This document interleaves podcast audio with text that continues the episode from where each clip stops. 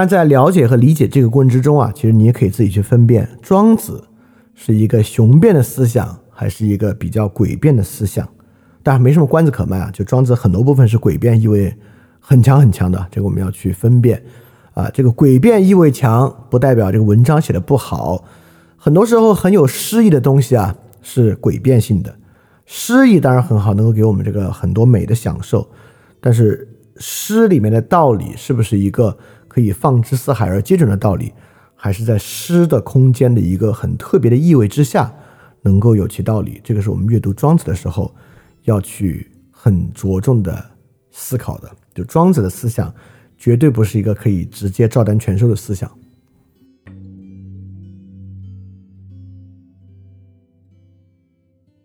首先啊，说说庄子这个背景，在战国之中，我们怎么来衡量庄子的背景呢？我们完全可以用南北差异来衡量。之前我们听到过的所有思想，不管是以这个西河学派为代表的儒法家，还是以这个呃稷下学宫为代表的黄老，包括莫迪的思想，都是中国北方的思想。而战国诸多思想之中啊，唯一。留下很大影响的思想，比如屈原是也是靠近南方的，但屈原不是一个呃思想史的流派，屈原是一个散文家，是一个词人，对吧？是一个政治家，但屈原没有留下思想史的内容。思想史内容啊，真正具有强烈的南方色彩的，就是庄子。庄子啊，代表了中国南方思想的特征。今天我们完全可以感受庄子与老子的区别，其实很大程度上就能感受到这个南北的区别。老子啊，本身虽然说老庄老庄，很多人把老子归为南方思想，但这个齐国临淄啊，无论如何，不管从这个纬度之上，几乎也是诸多思想家派之中最北的一个了。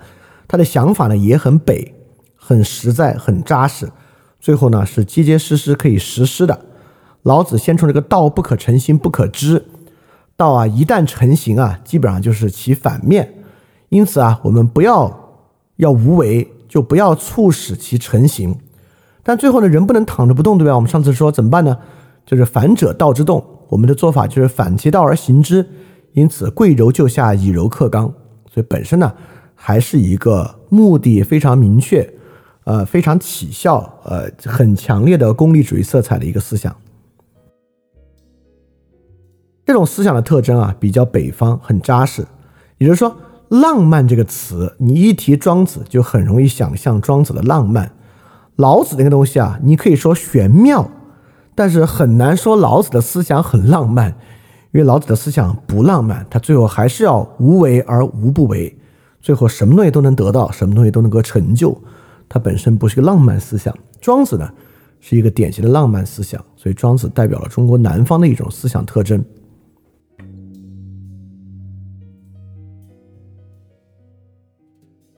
庄子或者归于庄子这个篇目的书目，在汉朝呢还有五十二篇，然后到魏晋南北朝，就就就今天我们看到的版本啊，是这个郭象著的，西晋人郭象著的啊。有人说呢他是抄袭向修的注本，但向修的注本没有流传下来，所以我们今天看到的就是郭象的注本。郭象不注本啊，最终确定了庄子的篇目，现在留下的还有三十三篇。这三十三篇呢，分为内篇七篇、外篇十六篇和杂篇十篇。这几篇呢，既有时间前后的差异，也有作者本人的考据。这个时间上呢，这个内篇是最早的。外篇、杂篇之中啊，还有对这个战国后期啊很多学说的评价，很明显啊，就不是庄子时代所作。现在一般认为啊，内篇极有可能是庄子自己做的。而外篇和杂篇呢，是庄子的学生和后人做的。这个学生和后人呢，有可能是战国晚期，有可能甚至是汉朝来做的。对，今天呢，我们就来讲庄子的内篇七篇，其他的外篇和杂篇啊，我们放到我们到时候讲魏晋玄学，因为魏晋玄学受到庄子影响很大。我们上次讲那个老子也讲到了，就是在真正在战国时期啊，庄子学说其实并没有留下影响。影响当时的人是黄老，黄老变成老庄，就是魏晋玄学时期。魏晋玄学啊，天下大乱，大家纷纷啊要去捍卫各自的精神世界，所以庄子啊重新被找出来啊，变成了一个非常重要的人物。所以说到魏晋玄学的时期，实际上庄子才真正对中国思想产生影响。但它产生呢，确实是在战国，所以我们今天就要来讲它。所以我们今天呢，就讲这个内篇七篇，分别是《逍遥游》《齐物论》《养生主》《人间世》《德充符》《大宗师》和《应帝王》。啊，这个一看这个片名啊，看着就是这个比这个《论语》要有有有意思多，《论语》什么八义啊、子路、子张啊什么的，因为《论语》啊就是用这个篇目的前两个字来当做片名，主题感特别弱。这个比如说，我们上次啊说的这个墨子的篇名，什么上同啊、上贤啊、分非攻啊、兼爱啊，主题性是很强，但文学色彩呢有点弱。老子呢没有篇名，就是一句一章，一句一章。庄子这个篇名啊，是我们接触的第一个主题性非常强、文学色彩也非常强的这个篇名，似乎啊都言有所指。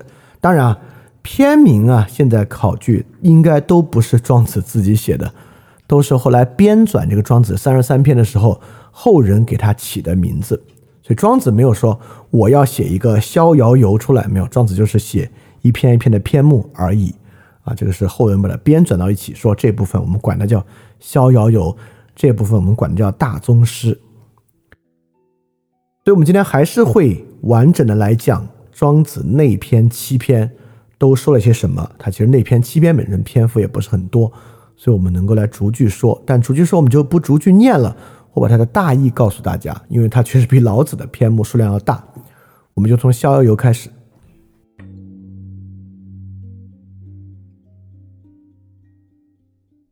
逍遥游》一共有十三节。这十三节，你看它其实每个就十几节啊。这十三节讲了这么一些东西，前几节是大家最熟悉的。第一节啊，就是这个北冥有鱼，其名为鲲，鲲之大，等等等等等啊，就是说这个鲲鹏啊，非常非常大，翅膀啊无边无际，要飞往南海天池去。第二句啊，奇邪者，志怪者也啊，就是这个奇邪这个记载怪异知识这本书在讲这个鲲鹏的事情。这个鲲鹏的事情呢，就是说这个鲲鹏啊，这个乘着六月大风去，然后。天苍苍，野茫茫，是它的本色吗？它的高度没有穷尽啊，等等等等，其实还是在描述大。第三句也是大家熟悉的，就是“水之积也无后，则其覆大舟也无力”，等等等等的，就是鲲鹏这样的生物啊，它必须啊有巨大的风才能乘着它往南飞，风的强度不够大，根本乘不了它的翅膀。所以说，鲲鹏飞九万里啊，很会积累很厚很厚的风。在它的翅膀之下，背负青天，没有任何阻碍，才可以准备的飞往南海。所以前三句都在讲这个鲲鹏，而且这个鲲鹏呢，实际上讲了一个远超过人能够设想的超大的尺度。不管是鲲鹏本身的大小，还是它飞翔的高度，还是它飞翔的距离啊，我当然我们今天可以想象飞九万里，就是这个四万五千公里，对吧？我们。今天都有那种呃，就是不见得的太阳能飞机啊，可以一直在天上飞，这个我们可以想象。但对于战国人来讲啊，这是一个不能想象的事情。所以《逍遥游》前三句实际上都是在讲一个超大尺度的预言。这个预言呢，来自《奇邪》这本书，讲了这个鲲鹏的故事。好，然后接下来三句呢，尺度一转，开始讲啊，这个小尺度的东西怎么理解鲲鹏的。所以说，这个小斑鸠啊和这个树上的蝉，它就会讥笑这个鲲鹏，说：“你看，我们啊尽全力而飞，碰到这个树顶啊，我们就停下来；飞不上去呢，我们就落回到地上。为什么非要飞到九万里以外的南海去呢？累不累啊？”啊，庄子就说：“啊，你看，只知道去到郊外的，带三餐粮食，早中晚餐当天回来就行。”肚子还饱饱的呢。你要去到百里之外啊，就要准备很多很多粮食了；去到千里之外啊，人啊就要预备三个月的口粮。也就是说，从来没有去过千里之外的人啊，怎么会知道这个去到千里之外需要做什么样的准备呢？啊，所以就是说，小视野的人无法理解大视野为什么要做这个事儿，所以反过来还讥笑鲲鹏，这是他们自己可笑。然后下面一句也是我们熟悉的啊，就是“昭君不知晦朔，惠顾不知春秋”，就是说这个小的智慧啊，不能与大的智慧比；这个年岁小的啊，也不能与真正长寿的比啊。就讲了很多人都很长寿的东西啊，就是包包括上古大寿八千年为春天，八千年为秋天，这就是最大的大年了，就是最长寿的东西了。就彭祖啊，现在以长寿闻名于世，我们都要想自比彭祖。但跟这种上古大椿树比啊，我们又又算什么呢？对，这里啊，包括之后第六句也是在说这个小尺度比大尺度的事情。呃，基本上呢是在重复啊那个小麻雀讥笑鲲鹏的故事。这里呢就在说这个小尺度不理解大尺度是很悲哀的。好，这里我要额外点出来啊，你看庄子在这里说的还真不是相对主义。相对主义的意思是什么意思呢？就是说大有大的好，小有小的好，对吧？大鹏啊，鲲鹏有鲲鹏的志向，有鲲鹏觉得好的飞翔。那斑鸠跟蝉呢，有他们觉得好的飞翔，有他们好的方式，大家各美其美。庄子说的不是相对主义的道理，庄子啊说的是小之不及大之，小年不及大年。也就是说，在庄子的价值取向之中。小尺度和大尺度不是不同而已，是小尺度不如大尺度。就小的确实是不如大的，庄子会有这样一个想法。所以第七句，庄子就说到收回人事了。你看，这都在说鲲鹏和麻雀的区别。庄子就收回人事，说啊，有些人啊，担任一官半职啊，就。很得意了，像麻雀一样。这位圣人啊，就是宋荣子，就耻笑他们。宋荣子能做到什么呢？做到一个大家也平时听过的话啊，就是这个举世而誉之不加劝，举世而非之不加沮。就是全世界都夸耀他，他也不觉得高兴；全世界都说他不好啊，他也不会觉得沮丧。就他已经完全脱离了外物。他对于世俗的荣誉啊，根本不会去追求。但最后这句啊，虽然犹有未数也，也就是说，这个宋荣子这么厉害了，但是呢，都有他做不到的事情。好，庄子啊，在最开始这七句，就我们对我们展示一个大小之变：鲲鹏之大，视野之高，小麻雀和小蝉啊，没有办法理解，没有办法理解是他们的悲哀。而不是他们呢，可以活他们自己的好生活。他们那个跟大鹏比就算不上好。然后说回到人间事物，先从官场开始讲啊。这些人谋个小小小的一官半职，就觉得自己很了不起了。宋荣子，但宋荣子其实是真有其人呢，是稷下学宫一个早期的人物，大概是齐威宣王时代的人物，也是一个稷下学宫时代的黄老思想家。就宋荣子这样的人啊，就没有那种谋个一官半职让人夸耀他的想法。但即便如此，宋荣子都不算是真正的高人。或者用这个片名来讲啊，宋荣子都已经脱离人们对他的评价了，他也还不够逍遥呢。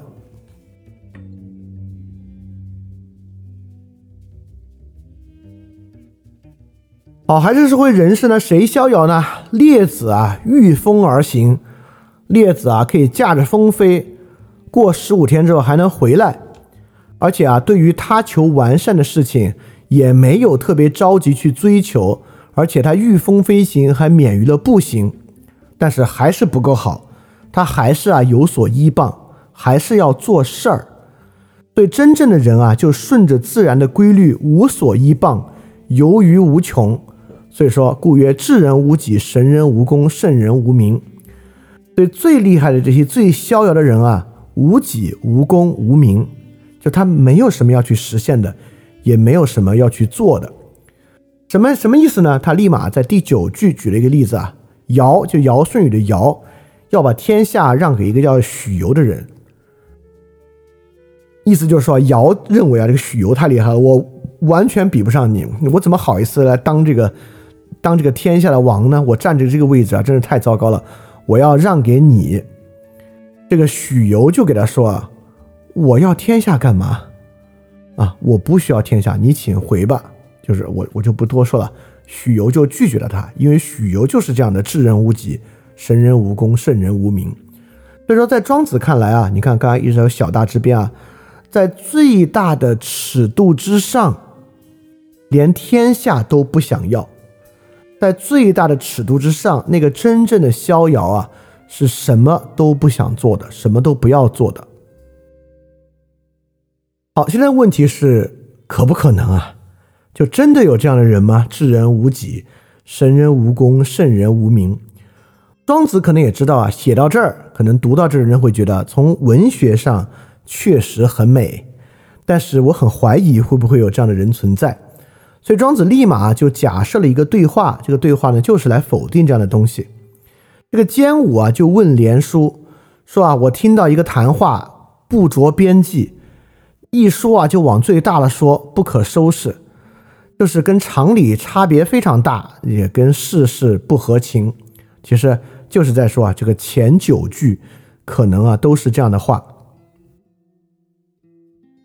好，这个歼五啊也就说了一些什么驾驭飞龙啊、遨游四海啊这些话，然后连叔就说啊，这话有道理，怎么说的呢？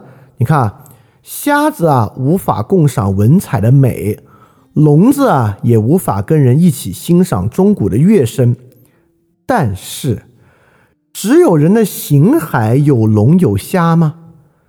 就是只有人的这个肉体有聋和瞎的情况吗？是不是别的有呢？说的就是你啊！也就是说，那个神人，他的这个德行啊，与万物合一，他怎么会去管俗事呢？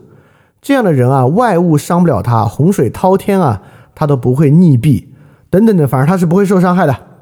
他本就是他他的一点尘埃啊，都可以造就尧舜，他怎么能去接触食物呢？就是俗物呢？好，这里啊说他牛逼，这牛逼那牛逼不重要啊，这里关键是这个东西啊，也就是说，就是只有只有人的形骸、人的肉体有虾和龙的情况吗？人会不会有另外一种虾和龙？说的就是这个。所以说庄子在说啊。前面这九句，如果有人觉得太胡闹了，就是太广博不着边际了，这个呢是一种盲，一种盲目，不是你眼睛的盲目，可以说是你眼界的盲目，因为你的眼界盲目，所以你感受不到它是有道理的。好，他接下来呢又举了另外一个例子来说明这个眼界盲目什么样。他是说啊，宋国人，因为他自己是宋国人啊。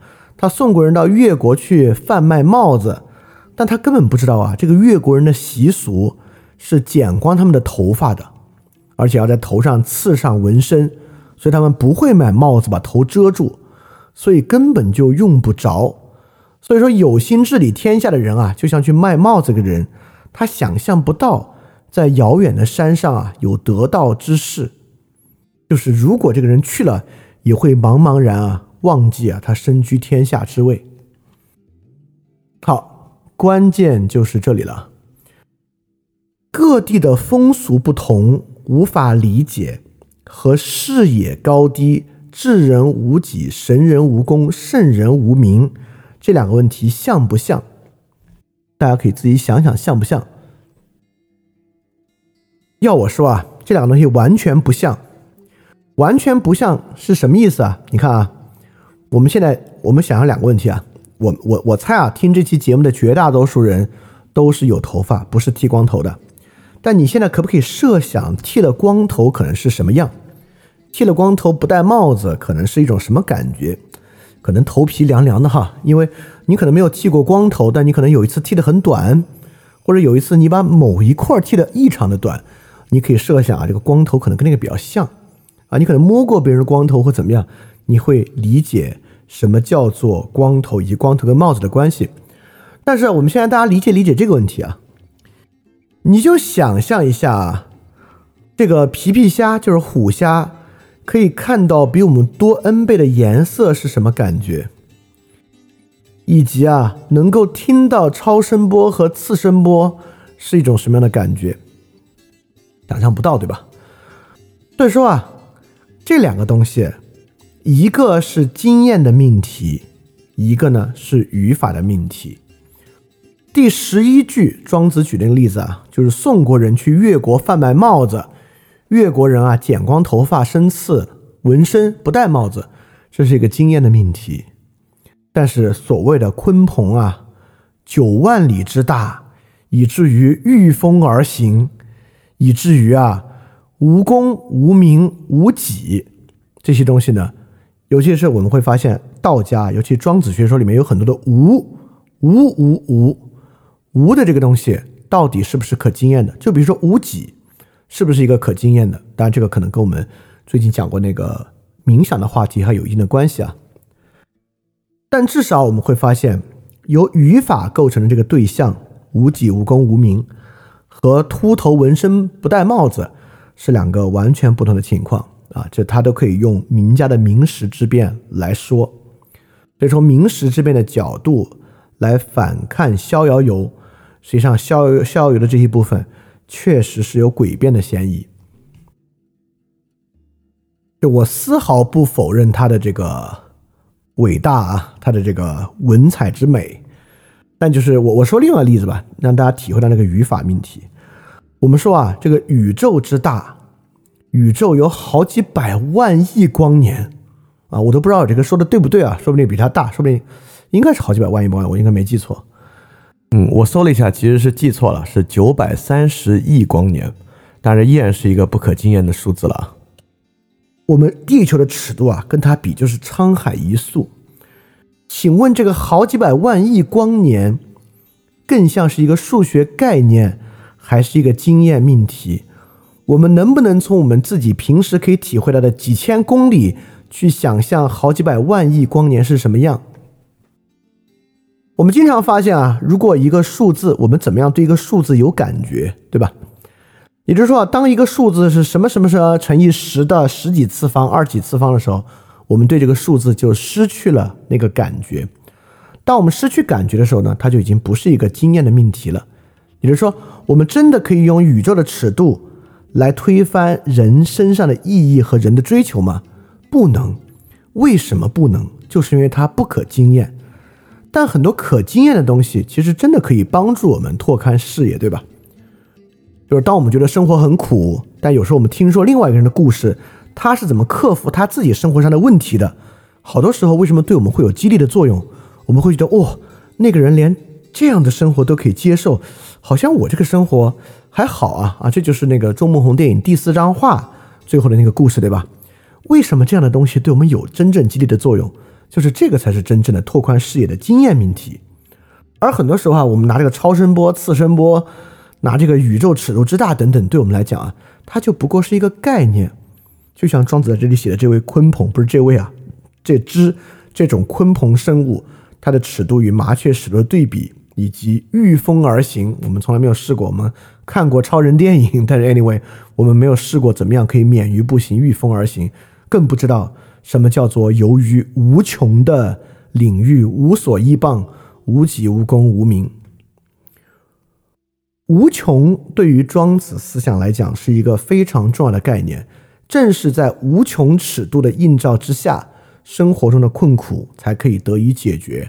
但我一直非常怀疑，无穷对于生活有真正的任何的映照和视野的意义，因为对我们所有人来讲，无穷不管是时间的无穷。空间的无穷、宇宙的无穷等等等等，都不过是一个概念而已。所以这一部分，其实我们总结一下，庄子庄子呢，就是从小麻雀与鲲鹏的对比，到我们与真人的对比。也就是说，我们跟真人之间也隔着非常大的距离。像御风而行的列子，或者比列子更厉害的智人无己、神人无功、圣人无名，跟他们来讲啊，我们就像小麻雀，而他们就像鲲鹏一样。而如果我们觉得这些东西不着边际，想象不出来它对我们有什么意义，那庄子就说啊，这些玩意儿呢，是因为我们有一种盲，一种盲目，并不是因为我们形骸的盲目，而是我们内心的盲目。因为我们内心的盲目，我们才不能够理解这种大尺度的生活啊。这就像有人啊，送人去越国贩卖帽子，不知道他们的生活习俗，因而理解不了他们一样。庄子的逻辑是这样的但是我自己至少对逍遥游这段逻辑我自己并不买账我觉得这个地方是一个很大的混淆。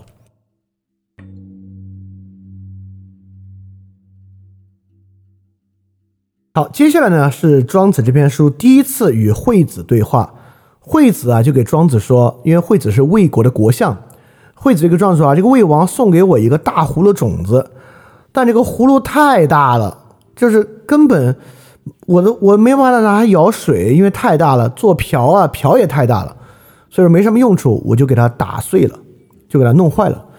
庄子就说啊，你这个人就是不善于使用大尺度的东西。你不知道该如何驾驭大，最简单啊！如果啊，你把这些葫芦为什么不绑在自己的腰上，浮于江湖之上，反而担忧大的东西没有用处呢？所以你的格局还是不够大。你看啊，这个惠子讲的用途呢是盛水，要不呢就当这个瓢使，就是因为对于盛水和当瓢啊，这个葫芦都太大了。庄子想到的用途是啥呢？系在腰间，浮游于江湖之上。第一啊，战国是肯定有船的，所以说这个话挺逍遥的。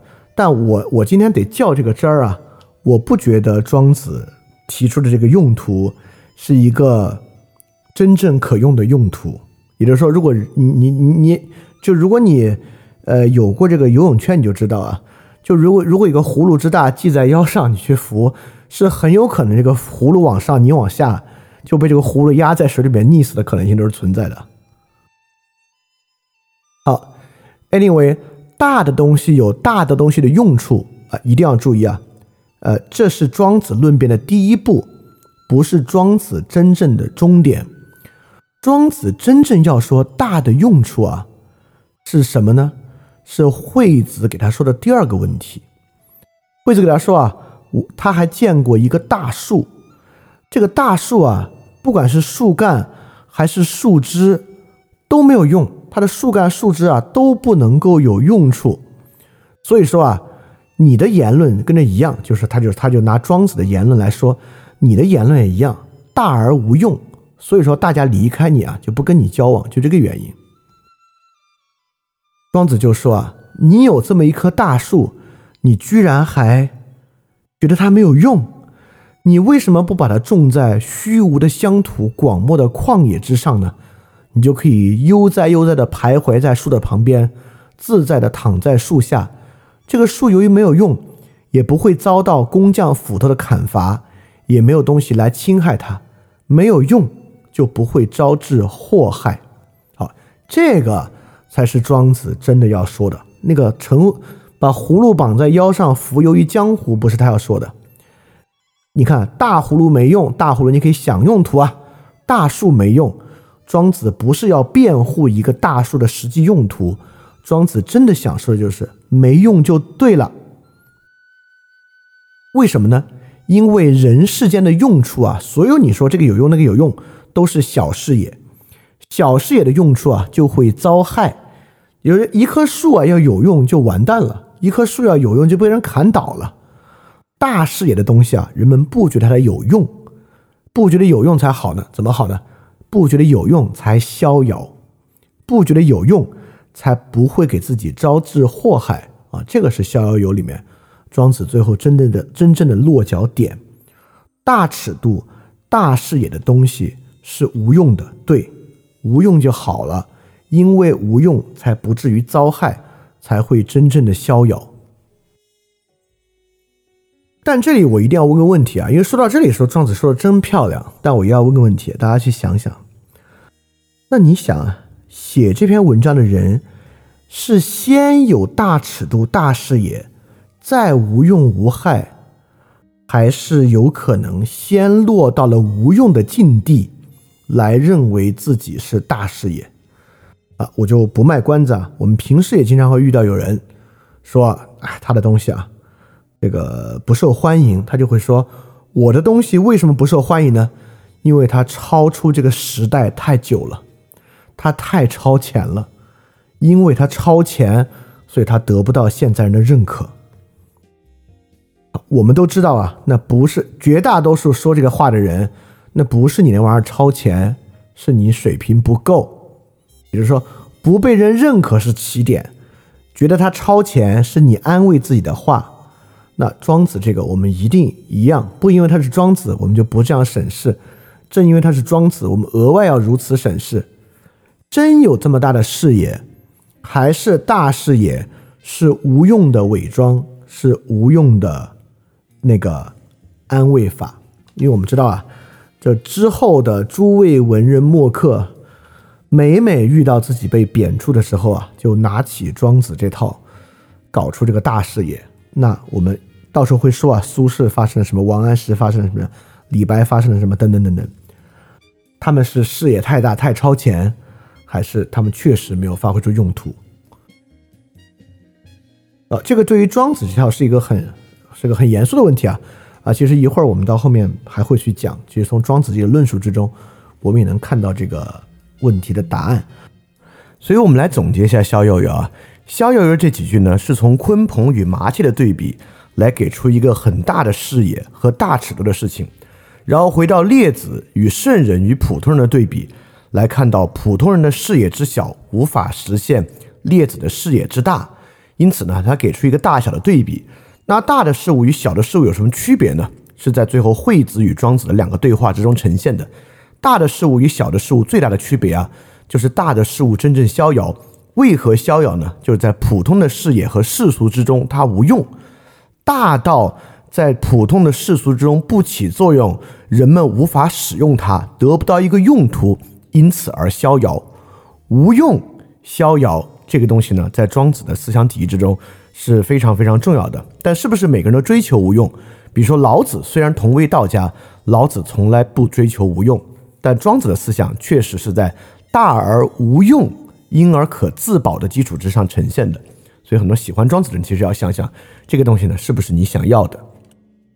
好，我们来看庄子的第二篇啊，那一篇第二篇《齐物论》，《齐物论》在里面是很重要的一篇，可以说。《齐物论》是有中枢作用的一篇，而《齐物论》这篇呢，就是论辩和思想史的价值可能也最高。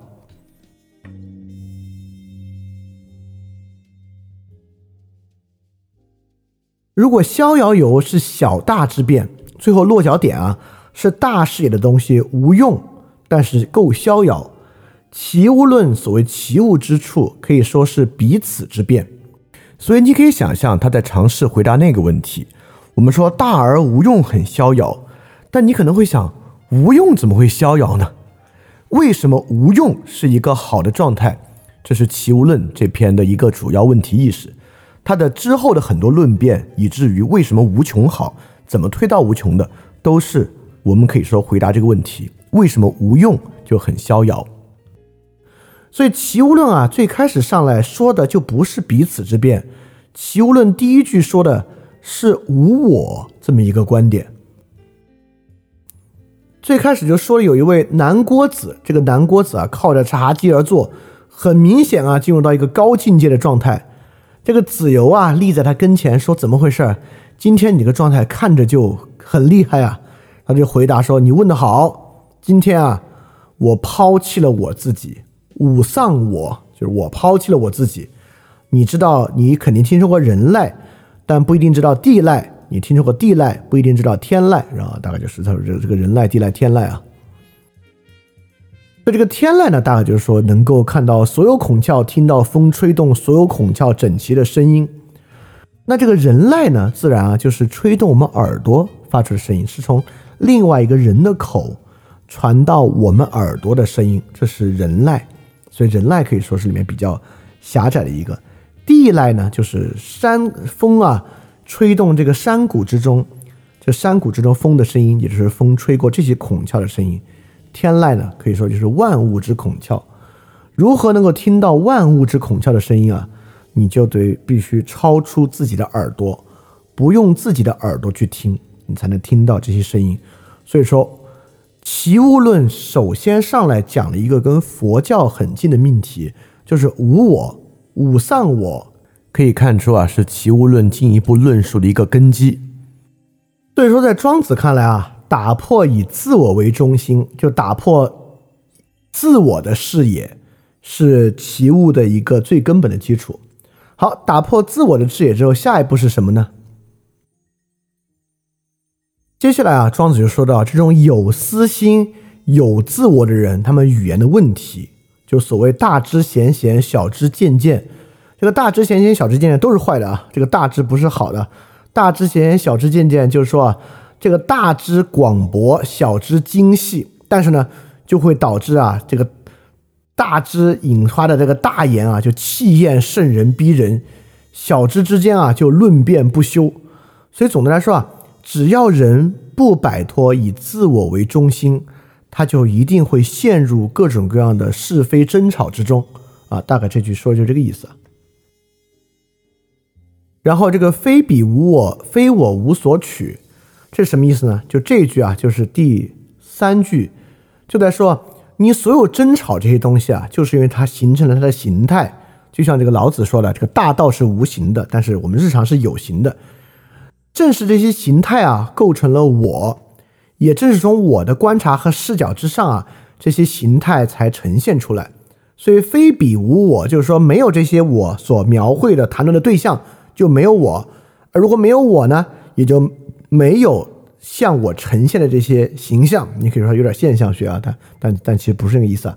所以接下来就在说各种各样的东西啊，我们如何能够找到真正的那个东西呢？真的有那个所谓真正那个东西吗？一旦形成形体之后啊。跟外物互相摩擦，就无法停止，这岂不是非常可悲吗？难道人生在世就一定要去追求成就，欲于这些成见？所以说，每个人啊，都在自己的角度之上欲于一个成见，那么难道会形成一个标准吗？也就是说，我们真的能够找到一种自然而然的真正的标准吗？你看，你可能想啊，现在科学这个标准啊，确实。现代科学在很多地方还不能当这个标准，比如说很多社会问题啊，我们就很缺乏这个标准。好，那庄子的想法是什么呢？庄子啊说的就是，你看啊，这个人啊，只要有他自己，他就会争吵。争吵呢是因为有成见，有他自己的成见呢，他就会争吵。在有成见之前是没有是非的，也就是说，争吵的原因是因为成见，成见呢是因为我。所以，我们只要能够抛弃成见，就能够抛弃这个是非。所以在第四句啊，它里面就提到一句，就是说：“故有如墨之是非，以是其所非而非其所是；欲是其所非而非其所是，则莫若以明。”你看，这是他就直接批判如墨两家。就如墨两家的是非争端啊，就是对方说不对的，他就要说对；各方啊，都以对方。肯定的要去批判他，就如果肯定对方所批判的，而要非议对方所肯定的，这就是人类人之间啊争论不休的原因，这就是他们彼此的成见。怎么摆脱这个成见呢？叫做莫若以明，莫若以明，就是啊要以这个空明的心境去看到事物本然的情形。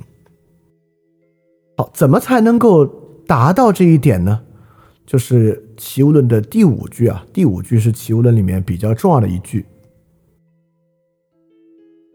就是大家都听过这句啊，包括“彼亦是非，此亦是非”，包括“呃，是亦彼也，彼亦是也，彼亦是非，此亦是非”。国且有彼是乎哉？国且无彼是乎哉？彼是莫得其有，谓之道书。书使得其环中以应无穷，得其环中以应无穷。大家听过啊？是亦亦无穷，亦非亦无穷也。故曰：莫若以明。就这句很重要，我发到群里啊。也就是刚才说，要以空明的心态来看到事物本然的状态。那什么是事物本然的状态呢？庄子就说啊，本然状态呢，就是彼此啊，这个东西是没有办法抛弃的，所以成见肯定在。因此，成见肯定在，你就要知道啊，这个世上的事物没有不是彼，也没有不是此的，所以它都互为彼此的关系。这个彼此啊，是一组对应的关系。所以，事物本然的道理啊，就是超出彼此。怎么超出彼此呢？你就要知道，此就是彼，彼就是此，彼有彼本身的是非。此有此本身的是非，所以说一定要有彼此的分别吗？好，这是第一句啊。所以听到这里，你会说，那当然，呃，那就那就可以没有彼此的分别。那庄子马上问，那难道就没有彼此的分别了吗？哎，你说你这话说的，什么话都被你说完了，对吧？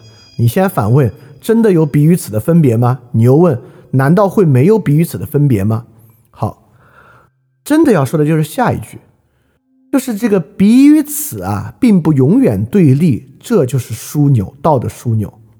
你得到这个道的枢纽啊，就得以进入环中，就进入最中心，因此啊，就可以顺应这个无穷的流变过程。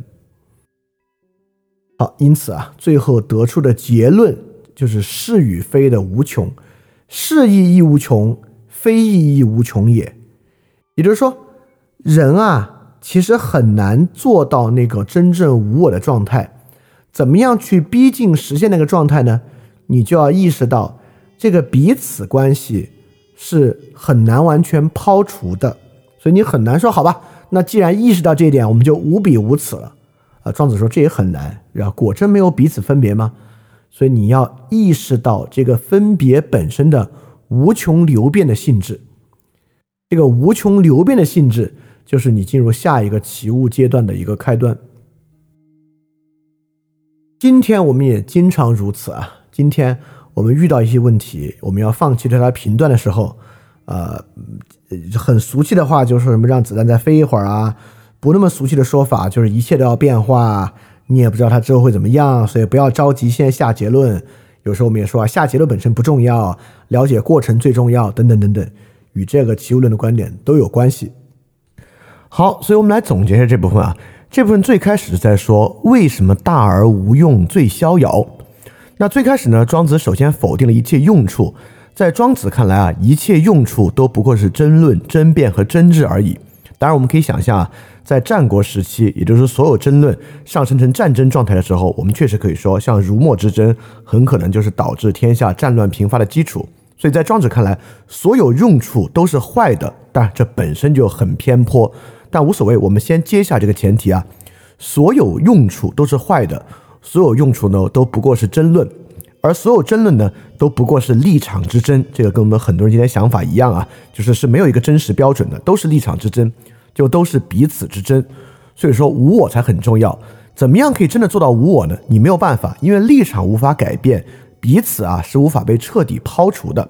所以说呢，我们就要意识到彼此对立标准的变化。是没有恒定下来的，是一个无穷流变的过程。所以说，这个无穷的流变，如果在无穷流变之中，你非要站住其中的一端，你就势必要跳入争论之中。只有先接受和认可这个无穷的流变，是无我的开始。而这个无我的开始呢，是摆脱争论，回到大而无用的逍遥之中的一个开始。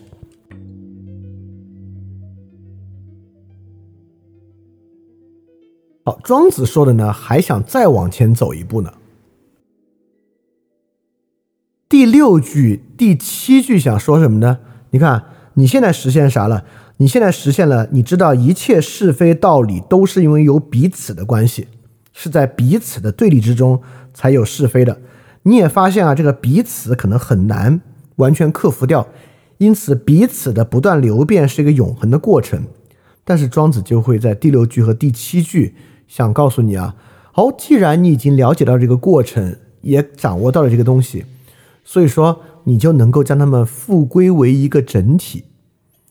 所以说，一切事物如果从这种彼此融合的角度来看，就是你已经掌握了彼此和彼此的流变，你就能够看出它们之间无可无不可，就是这句啊，就是故物有可，恶乎可，可与可，恶乎不可，不可与不可。就是说，庄子经常这样就这样来说话，你就会发现他有他好的道理，也有他不好的道理，所以这些道的角度来看啊，它都可以通于为一。凡物无成与毁，复通为一，复归于一个整体的状态。所以第七句啊，庄子就接着说，通达的人啊，就了解这个道通为一的道理，所以他不会固执自己的成见。然后他举了一个非常奇怪的例子，就是我们今天这个“朝三暮四”这个成语的来源，什么意思呢？他他他举了个很奇怪的，他说有一个养猴子的人啊，要喂猴子吃栗子，他给这猴子说啊，早上给你们三升，晚上给你们四升栗子，这些猴子就特生气。养猴的人又给他们说啊，那这样吧，早上给你们四升，晚上给你们三升，这个猴子啊就很高兴。庄子就说啊，你看啊，名和实都没有改变，但猴子的喜怒却因此不同。所以说啊，你只要顺着那个猴子主观的心理作用就行。所以圣人并不执着于是非的争论，为什么呢？就是圣人能够看出来，别人觉得不同的东西，在名实之上实际上是一样的。这就是他举的这个例子啊，什么叫做互通为一？但说实话，说实话，我觉得这个朝三暮四的例子，晚早三生晚四生的例子。实际上，在真正的社会生活中是非常非常不同的。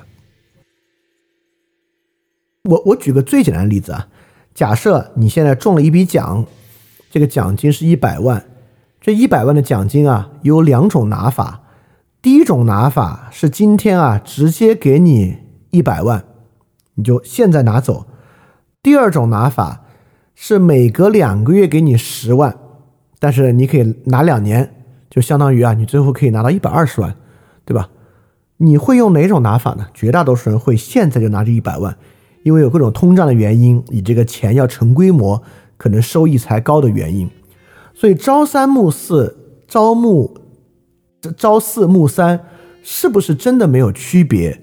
在很多时候，其实区别是很大的，而很多时候真正的区别就是在前后顺序之中。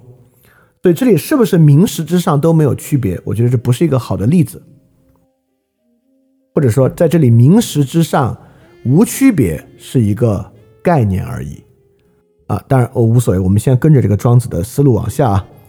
庄子啊，大概就是说，你看啊，你就发现了名实统一、复归为一是真正的情况，名的区分啊是人的造作，就是只有那个。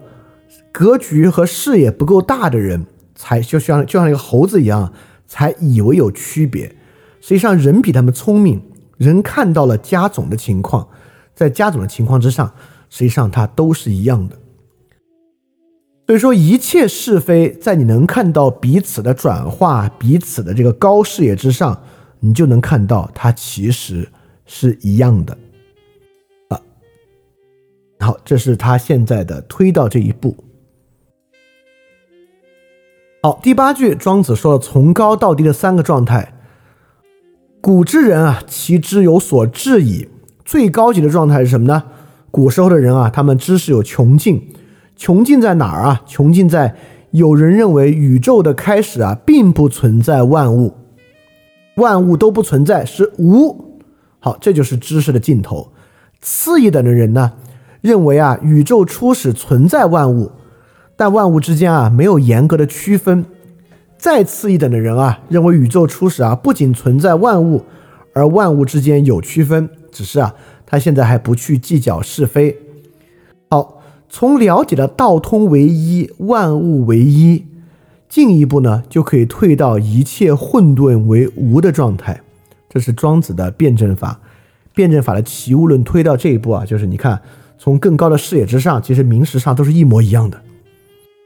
这个名实上的一模一样，你就可以推到有无之变，很大程度之上，它其实是一样的。这个无既是指存在论上的无，也是在说人去追求工业、追求其他人对他的认可等等这些东西也是不必要的。如果你能够退回到意识到一切混沌为无的状态，你就能进入到一种。真正的无为不是老子那样的假无为啊，就无为而不无不为，在庄子这里是真正的无为。好，接下来庄子又在设想其他人对的对他的反驳。这个反驳是这样的：你说好，你说的好啊，就是你这里说一切都要退到这个无的状态，达到真正的无为，道通为一。那你这个观点难道不是一个彼此吗？你这个观点如果是彼，有没有一个此？你这个观点是此有没有一个彼，能能不能有一个对应的观点，认为其实道不同为一，这是一个更高的视野呢？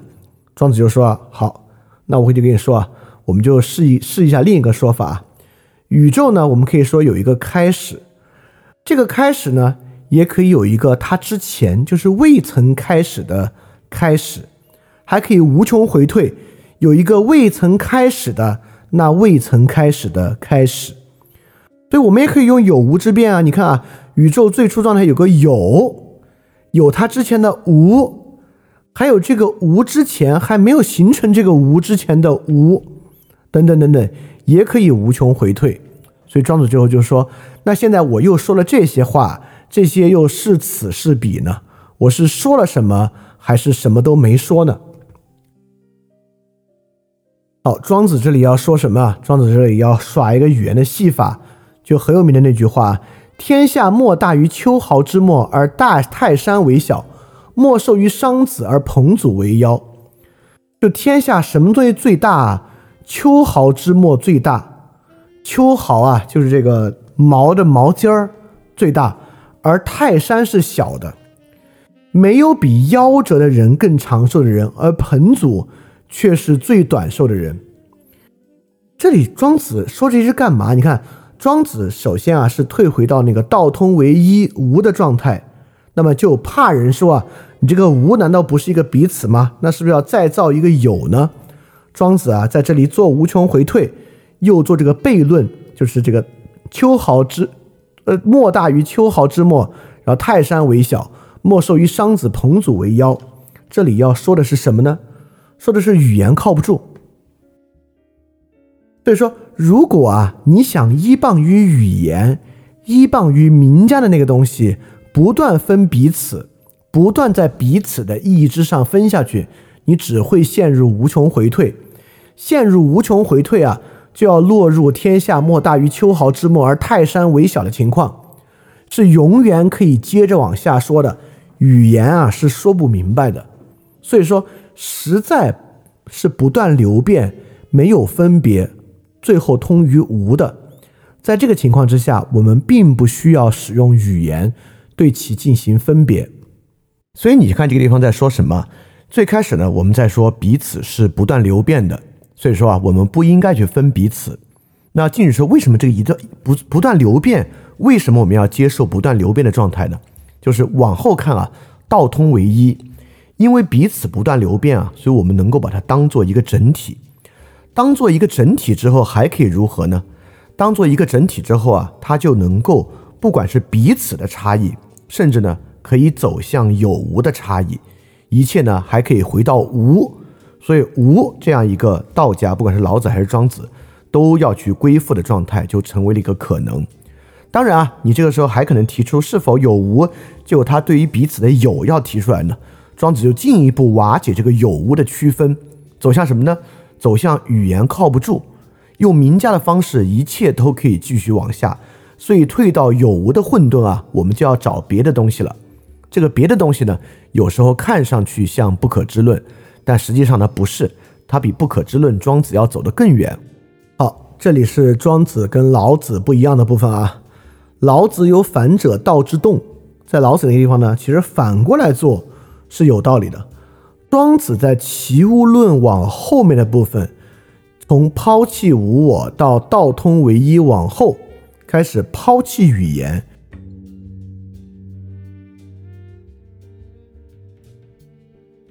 这里面最明显的就是在第十二句“世缺问乎王尼”那地方在说，怎么说的呢？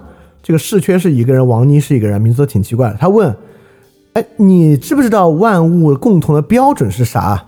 这王尼说：“我怎么可能知道这个问题呢？”那个人又问：“那你能知道你所不明白的东西吗？”这个王尼说：“那我怎么可能知道我不明白的东西呢？”这个人再问：“那是不是万物就无法知道了呢？”王尼说：“这个问题我又怎么可能知道呢？所以说，怎么知道我说的知不是不知道？我说的不知道其实不是知呢？所以说，你看，在这里啊，从意识到自己无法用语言对它去做分辨，再往前走一步，在这个戏法之上，还可以推到我们甚至连知或不知的确定都不可能知道。”给他举了人跟动物的区别啊，就人吃肉，麋鹿吃草，蜈蚣啊吃其他的小虫，猫头鹰、乌鸦吃老鼠。所以这些人哪个人的口味才是真正的标准呢？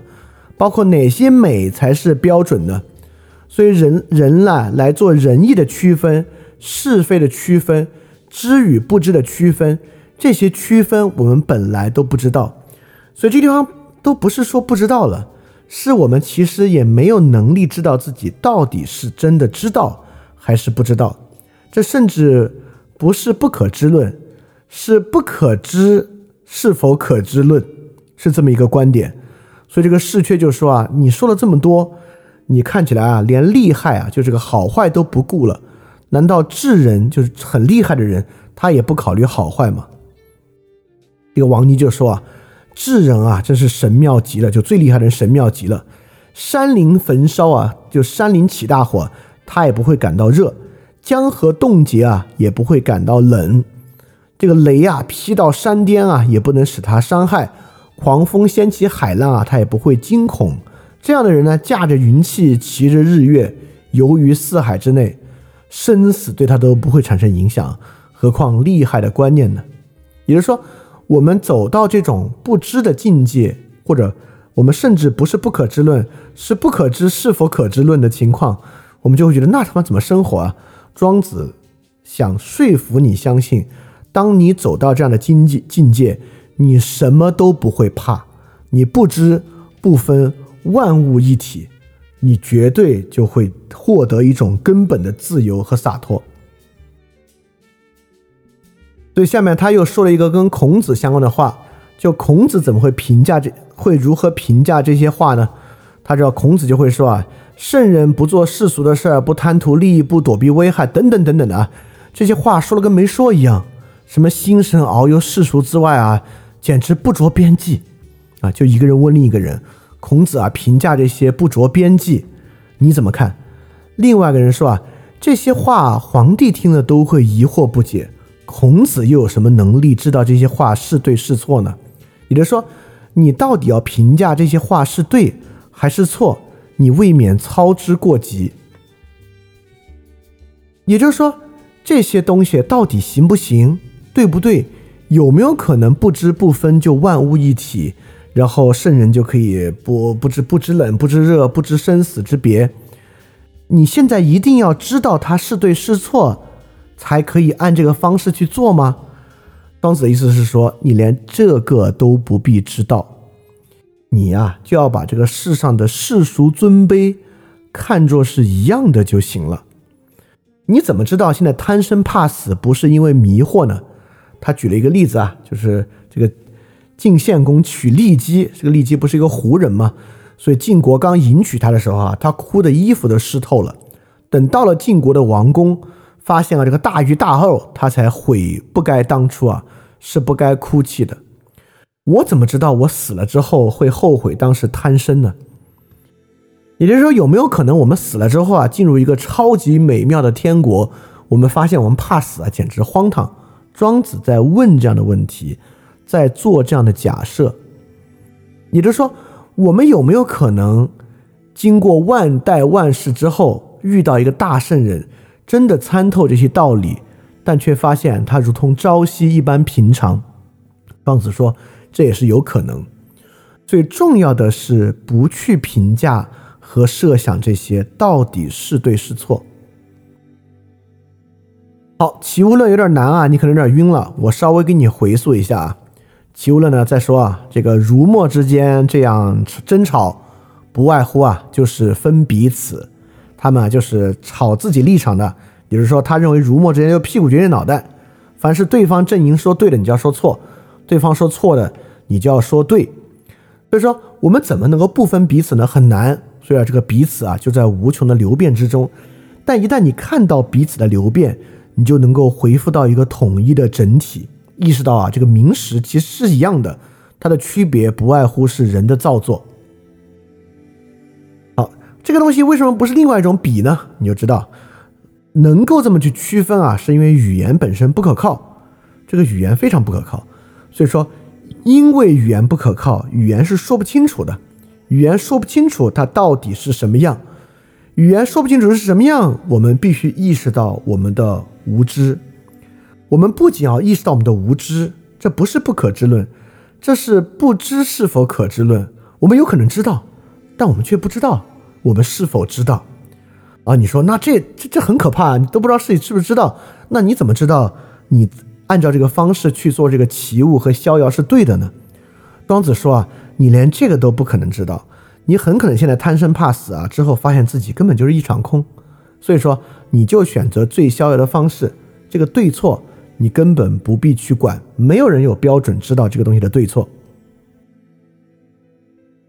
你看庄子接着说啊，假如我们两个辩论，你胜了我，你就对吗？我就错吗？我胜了你，我就对吗？我们两个人一定有一个人对，有一个人错吗？难道不会我们俩都对，或者我们俩都错？怎么评价呢？所以说啊，这个标准在他的这个名家分辨之下越来越模糊，越来越奇怪，以至于最后啊，我们都没有人会知道对错的情况了。所以说啊，我们不知道是和不是，我我们最后知道不是？啊？我们怎么用自然的方式对待呢？就是任何东西有是就会有不是，有对就会有错，有然就有不然，等等等等啊。所以说没有必要争辩，也没有必要考虑它的对错。你把这两者一并吃下，超越仁义对错，畅游于无穷的境地。所以关键就在于无穷。所以你会发现，这个摊子越织越大。怎么织的？我必须给大家来一遍，我们才能知道齐物论到底要说啥。你看啊，首先有争论，有语言争论，分彼此。好，我们把这两个彼此一包。啊，我们就哎，这个彼此两一，而且彼此啊在不断流变之中。好，然后就有人说了，你这个彼此不断流变，难道我们没有？难道这个不是一个彼吗？我们能不能给出它在语言上的一个此呢？好，作为这个统一的整体啊，是不是有人要设计另外另外整体？然后庄子就说啊，你看，这是因为语言的问题，就因为语言的问题啊，你认为这里可以再造一个它的对象。但我要告诉你，造不出这样一个对象。我们在这里没有标准能够用语言梳理这个对象。好，这里除了这个彼此之变之外啊，又产生了一个很模糊的东西。模糊人在这儿了啊。那有人在问啊，这么模糊，难道这个模糊啊和彼此明晰的状况加到一起是说我们无知吗？好，现在又有一个无知。庄子在无知上又套一块儿，不，这不是无知，这是不可能知道我们知不知，这是没有办法分的。好，又套了一块儿，又套了一块儿在外面之上，这个变得更大了，更大，这个怎么处理呢？好，庄子最后就来这个，没有标准，也没有人知道对错，你就必须把对错标准全部一口吃下，进入到一个无穷的境地。因此啊，只要你能够无穷回退，退到这里，你几乎啊就退到了一个无穷的境地之上了。啊，这个其实与我们之后要讲的佛教唯识论。有很相似的地方，但是这套东西啊，我觉得其实呃，在论理上很精妙。他虽然想抛弃名家的兼白论，但我不得不说啊，他绝对就是名家本身。用康德的话说啊，造一个主体，造一个主体的对应物，非常精妙的一个构造过程。这个构造过程最后构造出这个无穷，到底是一个经验对象还是一个非经验对象？大家可以去想。而且这里还有一个很重要的东西啊，就是我们为什么要拥抱这个无穷呢？请记住啊，最开始的问题意识是为什么无用最逍遥？为什么无用是好的？我们这里必须接受一个前提假设：所有用途都是立场争论和伤害，必须接受所有用途是立场争论和伤害，我们现在才有主动追求这个无用之地的理由和动机。我们在追求这个无用之物的理理由和动机之后。庄子使用名家的方法帮助我们构造了为什么无用才是最真实？为什么我们根本没有办法得到任何可确保的对错和对错的标准？所以说，他告诉你，不仅啊摆脱这个争执很重要，而且摆脱这个争执呢也是真实的情况。这呢就是齐物论到现在为止要给大家讲的东西。好，说到这里啊，庄子也会认为大家可能都有点晕了，所以庄子必须告诉人们这个玩意儿啊。到底有什么办法？你在生活中可以获得这样的一个视角就带来了齐物论的最后两句。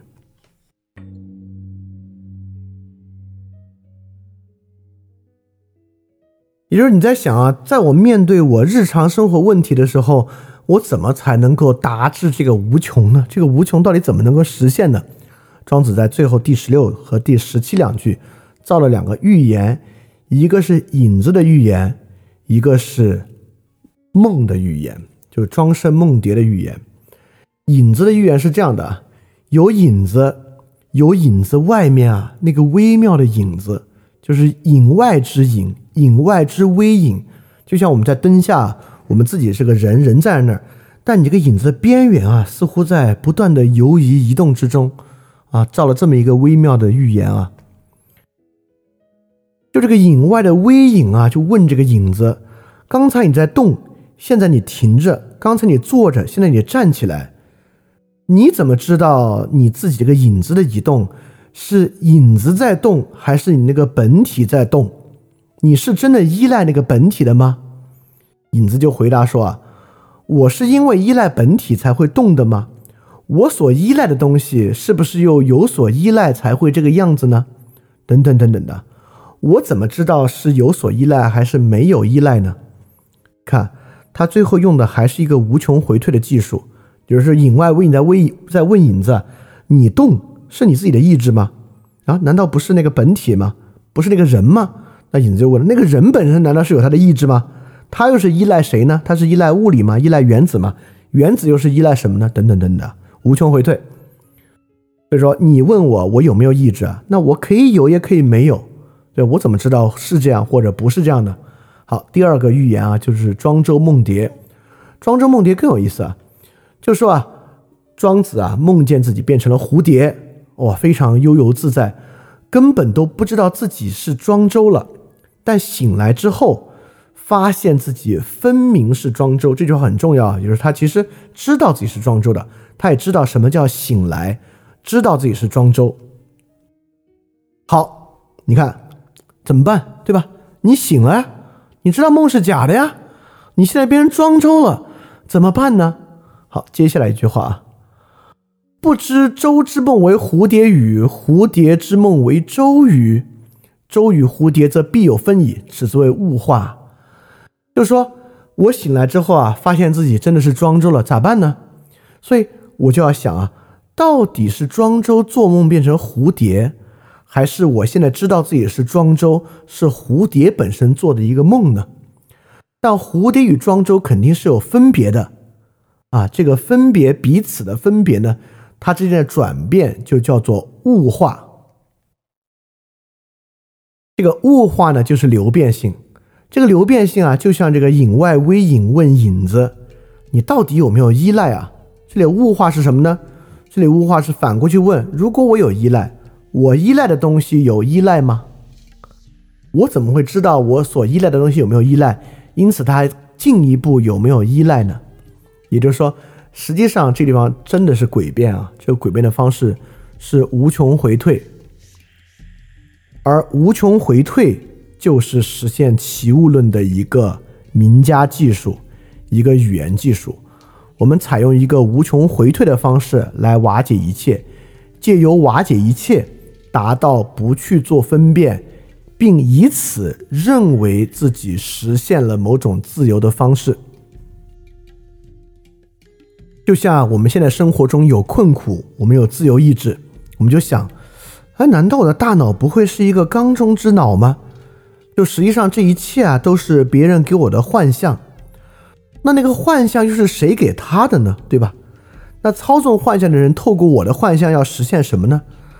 那又是谁控制他的呢？难道操纵我的幻象不是他的一个工作吗？就像《黑客帝国》一样啊，他其实也是就像一个工人一样啊，来操纵和研究我的梦。好，好像一下听起来。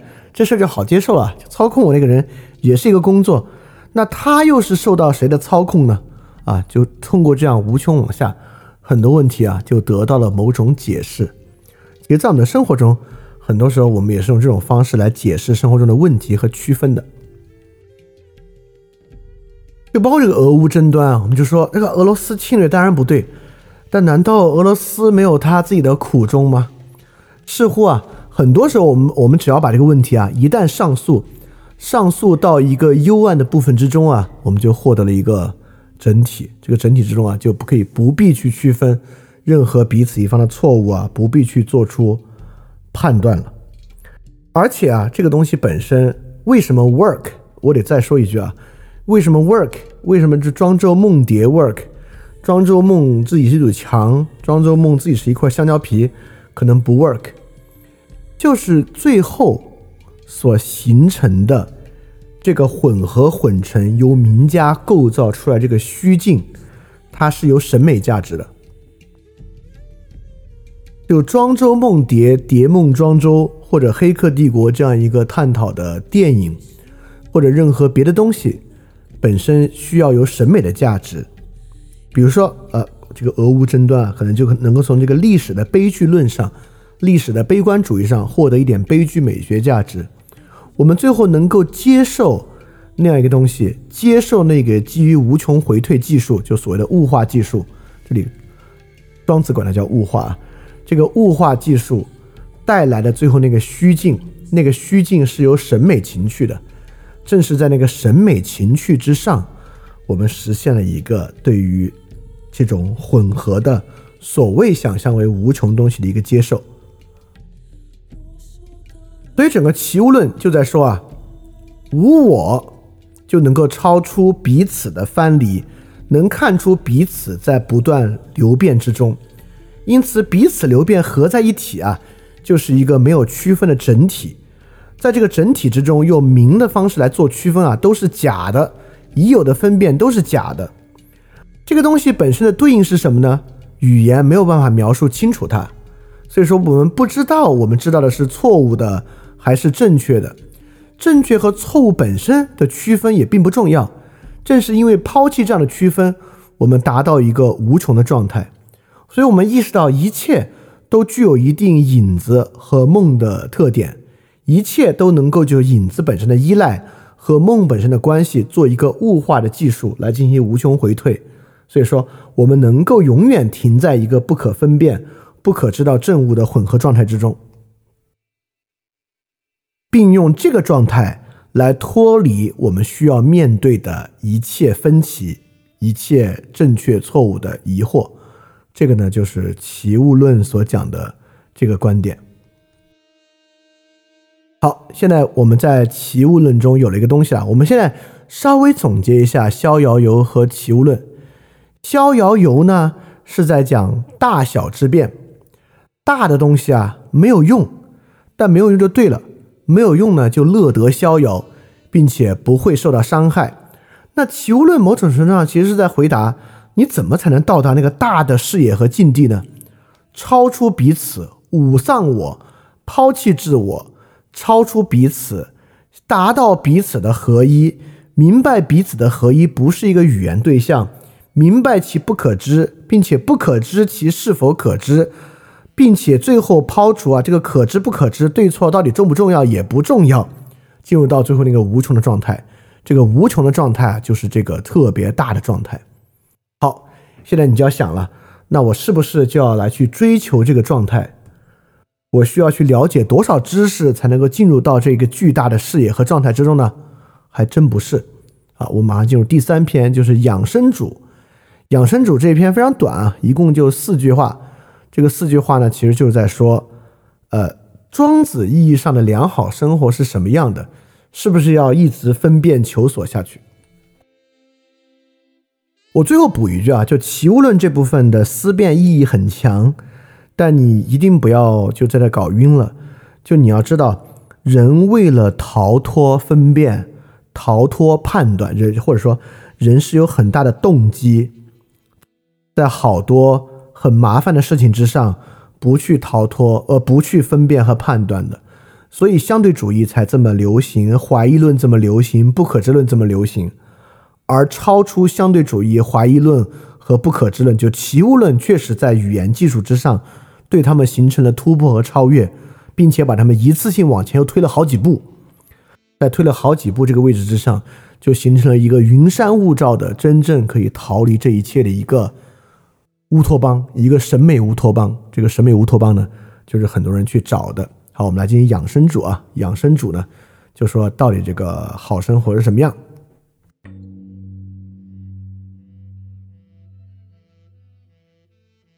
上来第一句话大家都都也都听过了，“生也有涯，知也无涯”，就说啊，我们生命是有限的，这个知识根本是无限的。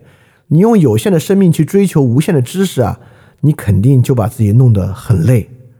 所以说，不要去这样做，不要在世俗的事情上无限求索下去，顺着自然的道路啊，就去做一件事就行，你就可以保全自己的身体，保全自己的天性。所以说，不要以有涯去追无涯。刚才我们说啊，那个无穷的境地。在齐物理里，无穷的境地不是靠知识分辨构成的，不需要学那么多知识。好，怎么在有限的事情之上达到那个状态呢？好，就是我们课本里学过那个故事啊，就是第二个，就是庖丁解牛的故事。庖丁解牛故事的结尾还真是落在养生而不是得道上的。文惠君曰：“善哉，吾闻庖丁之言，得养生焉。”就是说，庖丁的方法虽然确实是得道，是以解牛的方式求道，但他的落脚点不在求道得道，而在养生，对吧？也就是说，你会发现，在庄子的视野之下，得不得道这事怎么会那么重要呢？而且你怎么可能知道自己得道不得道呢？所以关键在于自保，在于养生，这个是重要的。就得不得道这事儿，你怎么在齐物论的视野之下，你难道有什么方法能知道自己得到不得到吗？对吧？抛弃是不是得到才是重要的？但是庖丁解牛的故事啊，却有一个很重要的关键。你看啊，庄生梦蝶还是蝶梦庄生？最后啊，我们开始去想啊，这个无穷回退啊，这是在想庄生和蝴蝶的事情。那个影子也是一样啊，我们在想一个外部对象。庖丁解牛跟养生的关系啊，在于差异在内。就是庖丁这事儿，本来宰牛啊，应该是一个最无聊的机械性工作了。怎么从宰牛这么一个无聊的机械性工作之上，不去觉得无聊，不去求无涯之知，而知足于庖丁解牛？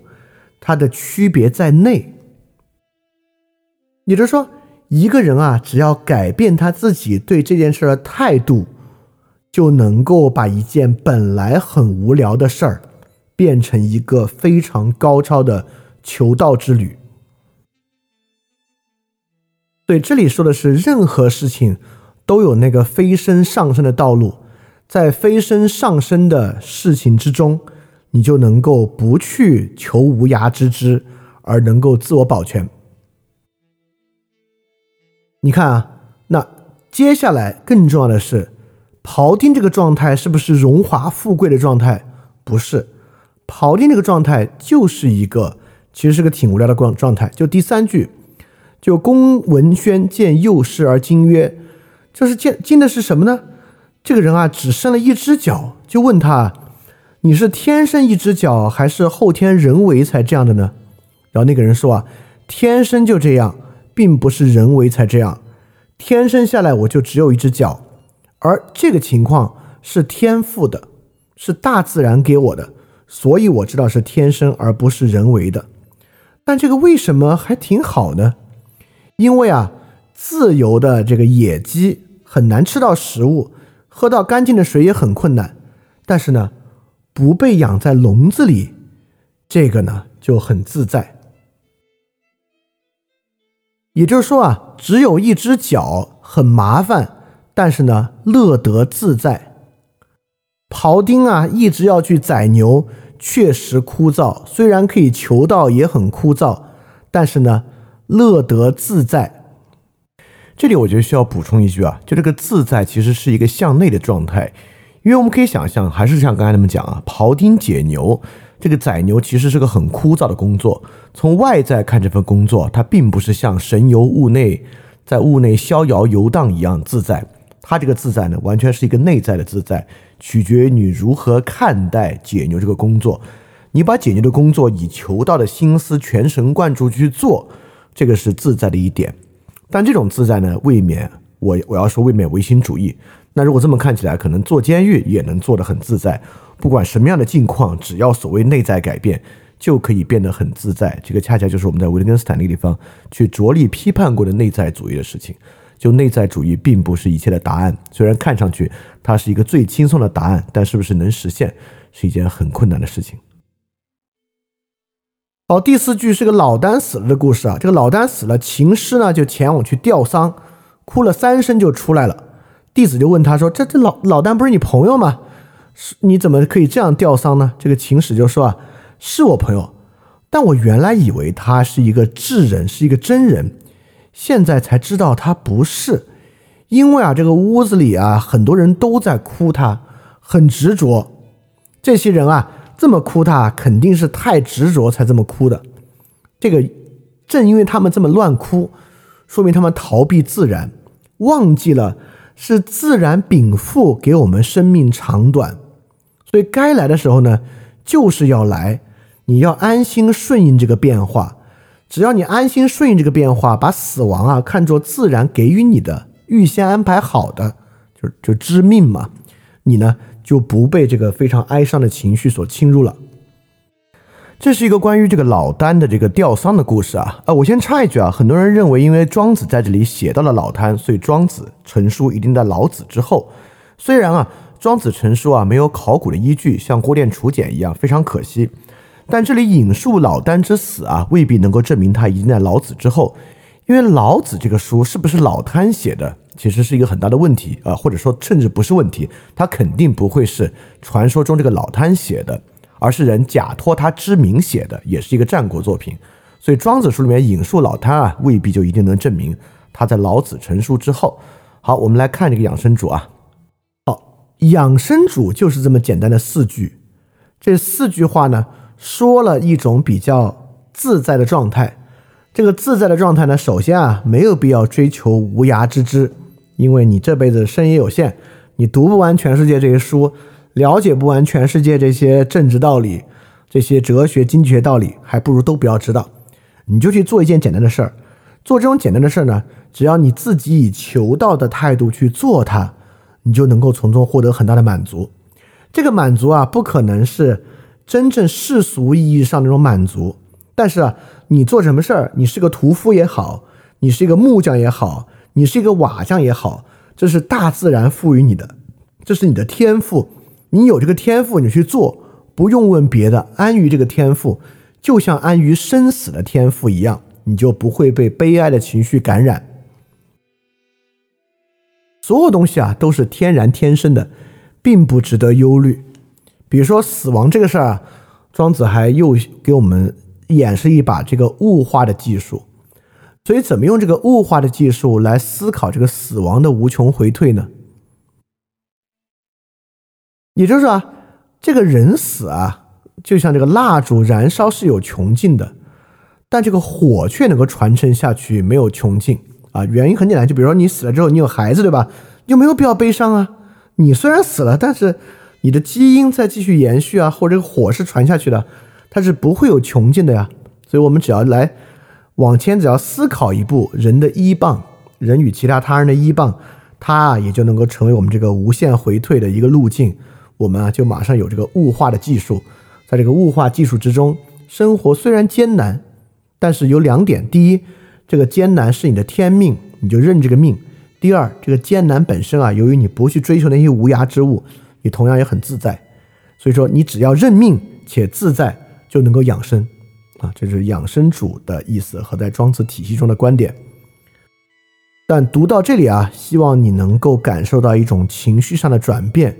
逍遥游啊是非常恣意妄为的，齐物论啊是从一个对现事物争论非常明确的批判，走向一种极其混成模糊的状态。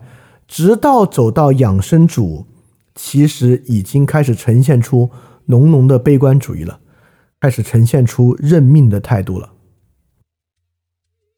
而我们平时经常摘的庄子的话就是从齐物论和逍遥游中摘出来的，所以我们的印象中的庄子啊，是一个恣意妄为，极其潇洒的人。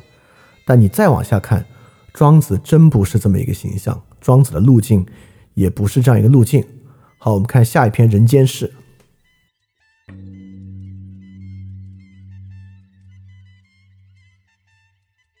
人间事一篇可以说是心学的起源。就我们知道阳明心学、王阳明心学啊，心学在中国历史中有一个传统，它当然一方面受到了儒这个佛教禅宗很大的影响，但佛教禅宗呢也有一个本土的传统去承接它。这个本土传统呢就是庄子的心学，庄子心学在《人间世》里面就有很好的体现。这个人间世呢是庄子来假借颜回于孔子，这里面有很多讲孔子以及孔子弟子的故事啊，到最后我们来总结。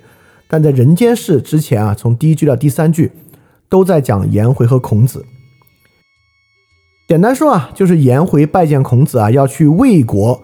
孔子说：“你去魏国干嘛呢？”颜回当然是去魏国辅佐。孔子说：“你一定完蛋，你去了肯定要遭杀害。你以为你可以去说服他吗？你根本说服不了。啊，各种各样的原因，反正说服不了。如何说服不了啊？这种悲观大家应该可以理解啊，说服之难啊。”韩非子有一篇叫《说难》，就是在说啊，说服国君之难。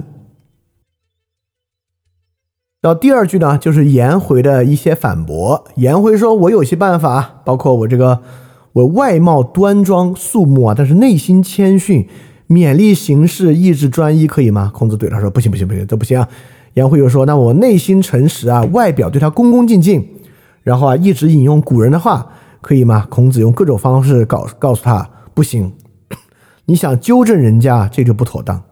然后你的方法确实有可能能让你自己免罪，但基本就如此了。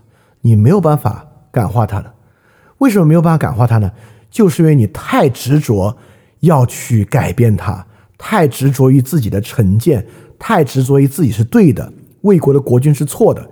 因为这个原因，你改变不了他啊。今天很多人也认为什么改变其他人不可能，等等等等的。啊，这就不重要，就是啊，说服国君很难，很麻烦，可能要死。你用很多方法可以自保，但说服不了他。好，关键在这儿。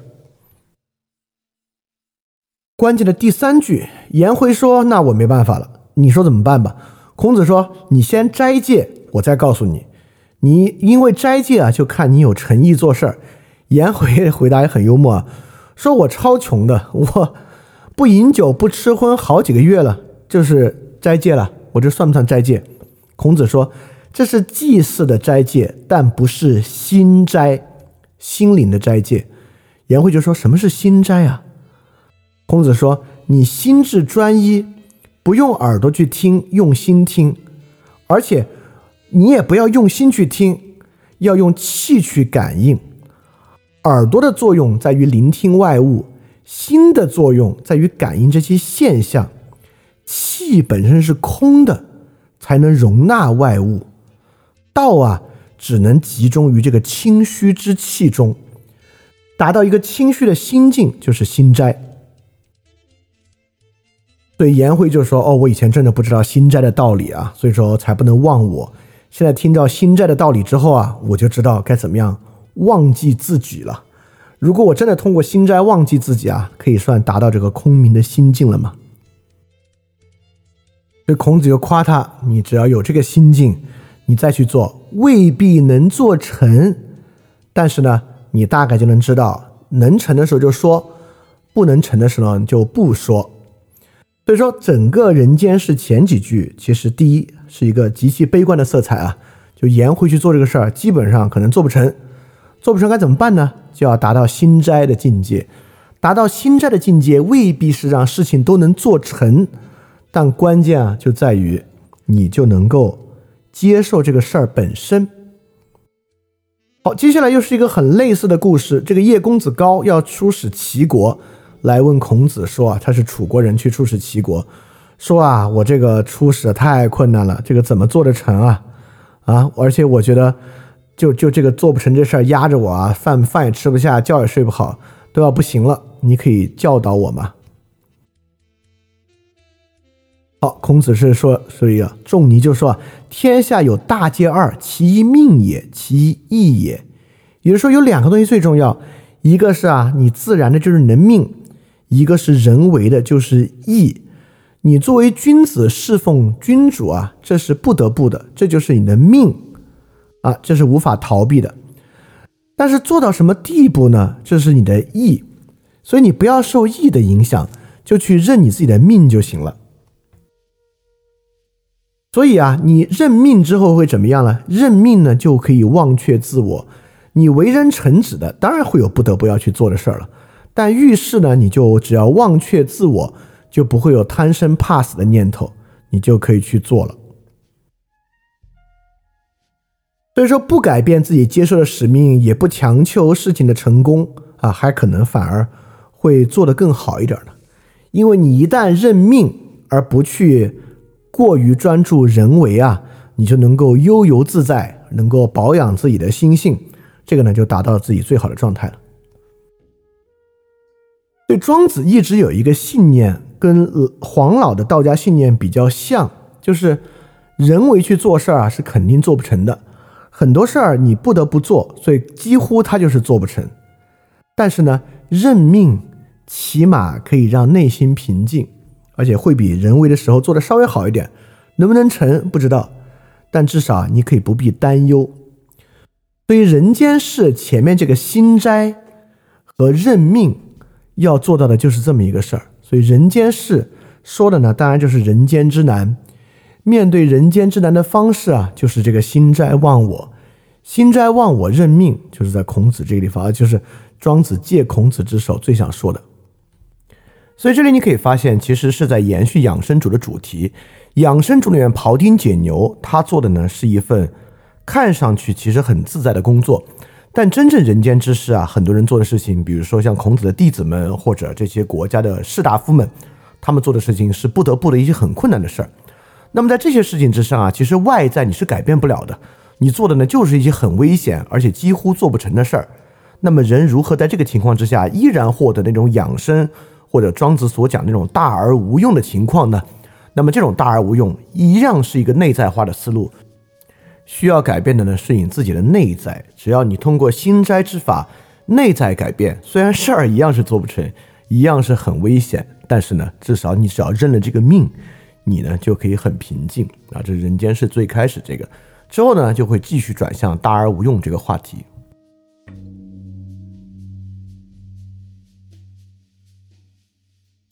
非常抱歉啊，因为文本量太大，感觉今天又要疯狂拖堂，然后我稍微我稍微讲快一点啊，就是但也不用太着急。如果大家现在听困了，你的注意力耗尽了。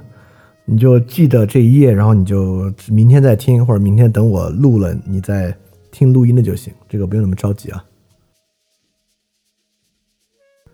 反正我今天呢，还是把它讲完。然后人间事，我们接着往下说。啊。人间事呢，你看就在说这个事情多么多么难，难的情况之下呢，就要达到心斋忘我去做。但我必须说，这个第六节啊，是里面写的很糟糕的一节。这个第六节还是说。有一个人啊，要请去当这个卫灵公太子的师傅，但卫灵公太子啊是一个很残暴的人，所以他觉得自己啊肯定要完蛋，做不好。所以另外一个指导他的人告诉他该怎么去做呢？所以这个人就说啊，问得好，你要小心谨慎，外表啊表现出亲近之态，内心呢存着诱导的善意。虽然这样啊还是很麻烦，所以你亲近他呢又不要太过分。诱导他呢，不要太显露，外表太亲近啊，就要毁灭；诱导太显露啊，他就会以为你是要争名声，就要招致灾祸。他啊如果像孩子那样很天真，你就跟着他去天真；他如果没有什么节制，你就姑且跟着他，也不要有节制。如果他不拘束，你也不要拘束，你这样引导他，才能够避免过失。所以不要螳臂当车，螳臂当车就来自于这儿。不要螳臂当车，不要做自己做不到的事情。就像养老虎的人啊，不敢拿活物给老虎吃，怕老虎捕捉活物啊激起残杀天性；不敢拿完整食物给它吃，怕它撕食物的时候激起残杀天性。知道他饥饿的时候啊，顺着他喜怒的性情。虎与人虽然不同，却驯服于喂养它的人，就是因为顺着它的性子。好第六句啊，从刚才顺应天命，到顺应那个人的性子，顺应这个卫灵公太子的性子，我觉得第六句为什么写的不好？就是这种谨小慎微的态度啊，这种做事儿如履薄冰、谨小慎微的态度，比孔子所讲的那种中道还要再谨慎。甚至还要再卑微。我觉得写到这里啊，已经一点都不逍遥了。可见庄子是真的很担心事情做坏。我们其实之后看到孟子怎么对待国君啊，我们就能知道孟子那个态度坦荡荡、大气的态度。孟子说说服的时候啊，就要藐视他一点，就是你的地位要高一点，这样说服才容易成功。当然之后韩非子肯定不这么想啊。但是我觉得，因为很多人认为庄子的气度很大。我只能说，庄子笔下描写的东西尺度很大。庄子气度大不大，我不好说。至少看到人间世的部分啊，我认为庄子的气度远远不及孟子。好，接下来呢，讲了很多委曲求全的道理。就是有一个木匠前往齐国，看到一个神社的社树，我这个树超级无敌大，非常非常大。但是啊，它本身还是那个没有用，没有用呢。就说他的徒弟啊，就给他说：“我看了这个树，我自从跟随你啊学木匠之后，还从来没有见过这么大的木材呢。但你居然看都不看，就往前走，为啥呢？”呃，这个木匠就说啊：“这树没有用，没有用散木，做船船会沉，做棺材会腐烂，做器具会拆毁，就是这个这个木材是最没有用的木材，没有一点用处。”而这个木匠回家晚上就这个神树。给他托梦，就说你为什么要拿我跟那些东西比呢？如果啊我有用，早就被你们砍了，长不到这么大。所以我我我为了保全自己啊，才做到无用的，这是无用的用处。那这个木匠醒来之后啊，把这个托的梦告诉弟子，弟子就说：那他要求取无用，为什么还要做这个神社的树呢？这个木匠就说：啊，你别说了啊。他做这个神社之树啊，如果不做神社之树，在其他时候更容易遭到砍伐，所以他保全自己的方式啊与众不同。所以说，这个无用大树求取无用，但是还要做神社之树，可以说是一种委曲求全，委曲求全啊，保佑自己。所以结合上下两条来看啊，我们可以看去做这个卫灵公太子的老师，就像做神社之术一样，这个职位呢，只是你委曲求全的方式。在这个职位之上啊，你需要在其位而不谋其政。你在这个职位之上也要做到无用，这个无用才可以在这个人间世做到自我的保全。嗯，所以说这是这两节我觉得庄子要讲的，但这部分我确实觉得气度实在太小。然后第九节，这不是第七、第八节在说树吗？第九节说人，就说一个知书知离书，就是这个形体啊，就是不全的人。脸在肚脐之下，肩膀高过头顶，颈后发际朝天，五脏穴位都向上，就根本就不知道长成什么样，这是怪物啊！替人家洗衣缝衣就够过活了，所以政府征兵的时候征不了他，征徭役的时候也征不了他，发放救灾的时候他还可以多领一点呢。所以你看这个人这么惨，形体残缺不全，反而可以养生啊！就在说这么一种。你看，老子说的是以柔克刚啊，庄子说惨的人啊更容易保全自己，无用之人容易保全。好，人间是最后一句啊，就是这个孔子弑楚的故事。孔子弑楚啊，就是说孔子啊就去楚国，呃，这个出使的时候啊，楚狂人走过孔子的门前，就说凤啊凤啊，就是孔子说比喻孔子是凤凰啊，说孔子这个德行衰败。你就一直要让自己有用，在别人面前炫耀自己，这简直很危险啊！你会刺伤自己的脚，你把自己弄得这么有用，就像一棵有用的树一样，就要遭人砍伐。漆树因为可以有漆，就要遭人刀刮。世人啊，都知道有用的用处，却不知道无用之用。好，从从人间世这章可以看出老子跟庄子很大的区别。老子呢是反者道之动。因此，反着做啊，事情就能做成。庄子在人间世经常说，就是这个事儿你是做不成的。无用呢，就有一个作用，可以保全自己。所以说，无用之用以堪大用，不是老子那种无为而无不为。所以没有什么无用以无不用，没有无用就一个作用，自保。所以人间世这一部分就在说人啊。怎么能想办法不关注自己的用途，不关注自己所做事情的成就，从最开始的颜回，到后来的叶公子始于齐，到去当魏定公太子，到后来的树和支书礼和孔子。人啊，在世间怎么想着不当出头鸟，不要发挥作用，因此这个无用的大用能促使你自保。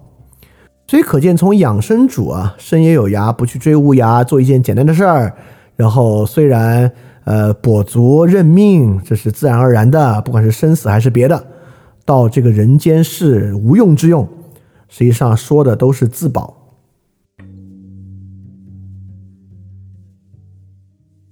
好，这就是我读到后面，从这个可以说逍遥游啊，高开高走，从高开高走之后啊，这个庄子的笔笔记笔法一路走低往下的过程，然后直到这一章德充福。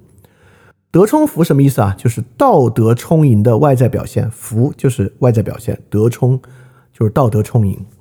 整个德充福这一章非常奇怪。这一章写了很多残疾人的故事。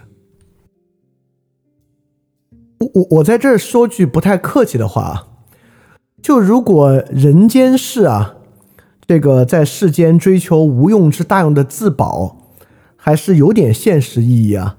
德充福这一章很像是一些意淫。为什么说德充福这章是意淫呢？我就来说一节一节的故事啊。第一节故事是鲁国一个残疾人叫王仪。这个王仪啊，在鲁国教学，跟孔子旗鼓相当。这个王仪是怎么教学的呢？立不施教，坐不议论。也就是说，这个王仪什么也不教，就跟学生什么也不说，也不讨论。跟他学的人空虚而来，满载而归。无言之教，无形的感化，潜移默化之功。也就是这个残疾人什么也不做，所有人来学到很多，跟孔子学生人数旗鼓相当。然后学生很不解，孔子就说：“哇，这个人是个圣人，我啊也落于他之后，我准备拜他为师，我要引领全天下的人跟他去学。”然后他学生就说：“这这这这厉害在哪儿啊？”孔子就解释啊，他厉害的地方呢，就是他既残疾又宁静，因为他既残疾又宁静啊，说明他的心灵啊。已经啊，由于至德的境地，他认为万物相同，所以根本不认为自己的残疾是有问题的。所以他断了一只脚啊，就只好像丢失了一小块泥巴一样。所以说他才达到这种长心，引到众人向他归附。所以这个王仪啊，正是因为接受了自己的生命啊，接受了自己的命运。然后呢，在接受自己命运之后呢，达到这种宁静无为的状态，在这种宁静无为的状态之中呢，就包含到了一种无穷的境地。所以这个无穷之境地啊，引得人纷纷向他归附。好，这是第一个这个王仪的故事啊。第二个故事是个申屠家的故事。你看，第一个故事啊，给这个孔子一顿损；第二个故事呢，给这个子产一顿损。这个申屠家也是个断了脚的人啊，他跟子产一样是子产的同学。但这个子产啊，就玩这个他的这个官位，摆这个官架子，因为子产已经当官了嘛，就不想跟这个申屠家同席坐在一起。子产就说啊，如果我来了你就走啊，你先出去我就停下。所以现在如果我走呢，你就停一会儿，我跟你不想一起走。你看到我这种大臣啊，你应该回避。所以说这个申屠家就给子产说，我们有什么不一样吗？子产就给说。你都已经断了腿了，你还想跟着尧舜来争德行吗？你为什么觉得自己有资格跟尧舜争德行吗？当然，这个申屠家的道理并不复杂，就说这个德行这个事儿不在于外在，你到底是在形骸的层面上与我相交，还是在形骸上用外貌来衡量我？你用外貌衡量我，这不是很错误的事情吗？所以子产就很惭愧，所以这个很正常啊。第三个故事呢？又是来讽刺孔子的，说鲁国啊有一个断了脚趾的人叫书山无指，就是没有脚趾啊，用脚后跟走路来见孔子，啊要向他求教。孔子就是说，因为他被砍脚趾啊，肯定是一种肉刑，说明以前犯了法。孔子就说，你以前不谨慎犯这种错，现在来请教是不是来不及了呀？这个人说：“我过去啊，确实轻慢使用自己的身体，但我现在意识到啊，有比这个身体更重要的东西存在，我要保全它，这个才是真正包含无穷的东西。我把你当做天地看待，没想到你居然是这样的人。”然后孔子立马道歉说：“ 哈，不好意思，太浅薄了。你为什么要你你你就进来说说你自己的看法吧？”那孔子就说：“这个断脚趾的人可真厉害。”然后这个无指的人啊，就跟老聃来说啊，孔子远远没有达到这个智人的境地，为什么总把自己当个知识分子呢？而且啊，还求自己的名传扬天下，他不知道求取名声是一种枷锁吗？老聃就说啊，你啊都知道他的问题了，为什么不去帮他解除他的束缚呢？哎，很好的问题啊，这个五指说的更好，说啊，这是老天要给他的惩罚，我怎么可能解除得了呢？对，还下面还有故事啊，我就不接着说了。这故事的内容一样，就人的外在形骸、形体、身体不重要，他的心才重要。而这些残疾人身上啊，往往他们的形骸不完整，还受到其他人的耻笑，而他们的心特别关键。这个呢，才是他们道德充盈的条件。也就是说，他们道德充盈在哪里？他们道德充盈在。他们外在有损害，却依然保持平静，就凭此一点，就是他们道德充盈的条件。所以这个地方有一点点老子那个“反者道之动”的意思啊。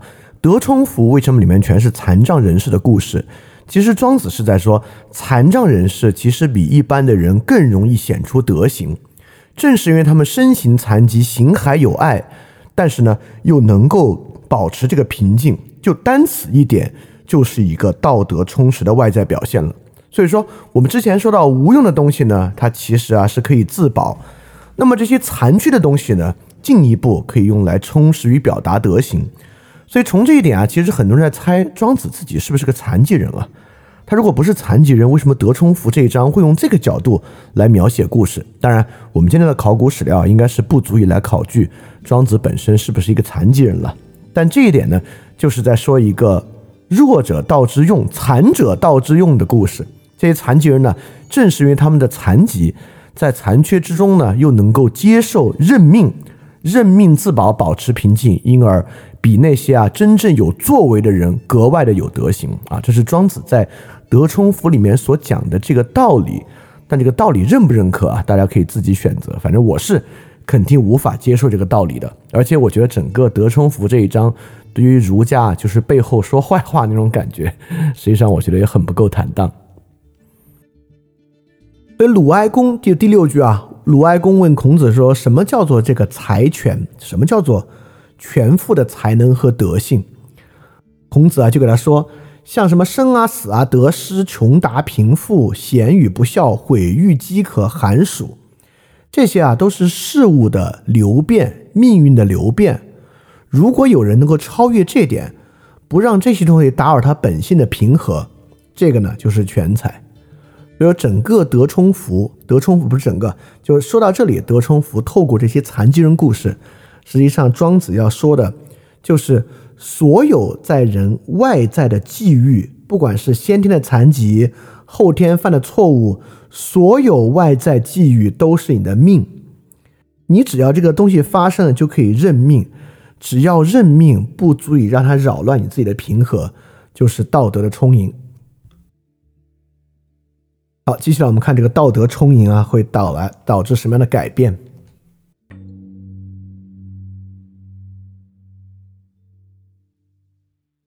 所以第七句就是在说什么叫德不行呢？形体的形，意思就是说什么叫做德行没有外在的形态呢？德行为什么不呈现为形态？或者在这里说，德行的唯一形态就是平静。啊，孔子就说，水平啊就是极端的静止状态，这个呢就可以当做我们的准绳。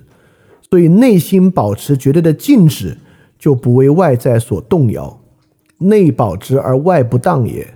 所以说，整个德充符这章其实讲的是一个平静的道理。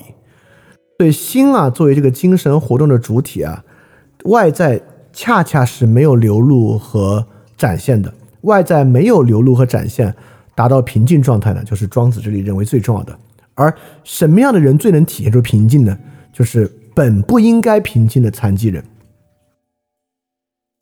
所以第九句就有很奇怪的转换啦，就是有一个很残疾的人啊，去游说卫灵公，卫灵公很喜欢他，喜欢到什么地步呢？卫灵公啊，看到一个身体完整的人啊，反而觉得这个身体完整的人这个脖子太细长了。有一个脖子上生了一个很大瘤子的人去游说齐桓公，齐桓公喜欢他，看到身体完整的人，觉得脖子太细了。所以庄子就说啊。只要人有这样平静的德行，他形体上的残缺不仅不被人注意和评判，还会被人遗忘。人们会忘掉他形体上有缺陷，只记得他德行的充足。所以圣人没有任何的图谋，并不需要任何的机智，没有恩惠，不求谋利，也不用推销自己，他只用保持平静，受到这个天性。和天命的养育，根本不必做任何人为的事儿。所以说，人的形体有人的形体啊，不必产生人情，就能够和人相处，而不必受到其他人的侵扰，这才是最高贵的行为。所以说啊，从卫灵公就这个，从从这些故事之上来看啊，就是一个人啊，外在有残缺，只要德行充沛。甚至最后人们会忘记他，以至于庄子最后引到关于人情的问题之上来：无人之情，故是非不得于身。这是对人情本身的一个否定。所以这里又引入了第二次惠子与他的谈话。惠子就问他说：“人能够无情吗？”所以这里这个无情是什么意思呢？庄子说的无情啊，就是说。不因为自己和他人的好恶来评判自己本身，顺应自然而不人为的去做任何争议。比如说，一个残疾人不因为他人和自己对残疾的认识来评判自己，觉得残疾也挺好，而且不会想到要去改变和处理这个情况。而庄子就认为这样才能够让人更好的保全自己。所以说，只要人。认命，达到平静，就不用去经常做很奇怪的分辨。所以说，这个地方他最后就来讽刺这个惠子啊，说：“天选子之形，子以兼白名。”就说天给了你你天生的形体，你却自鸣得意，总是坚持这个兼白分辨之论。所以，人的一切都是命，好坏都是命。不要对天命自然的东西有任何判断，评判它好，评判它坏。既然没有判断，也不必额外去做什么。只要达到这种平静的状态，就达到了某种德，达到了某种德的充盈。从这个德的充盈呢，就能走向下一章，就是大宗师。大宗师呢，庄子就在回答：什么才是他意义上的所谓真人？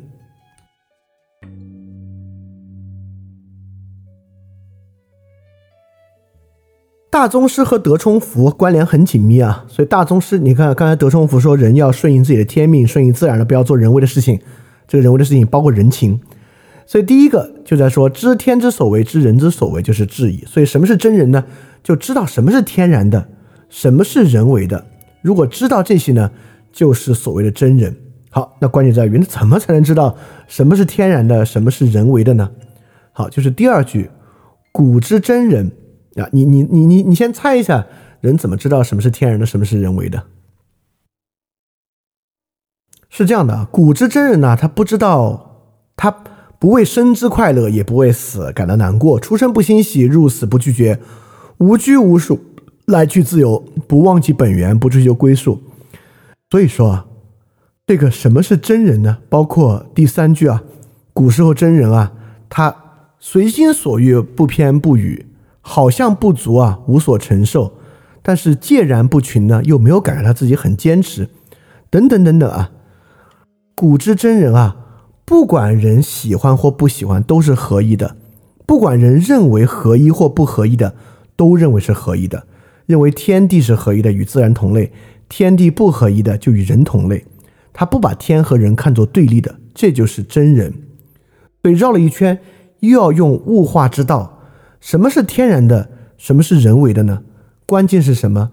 关键是不去区分天然的还是人为的。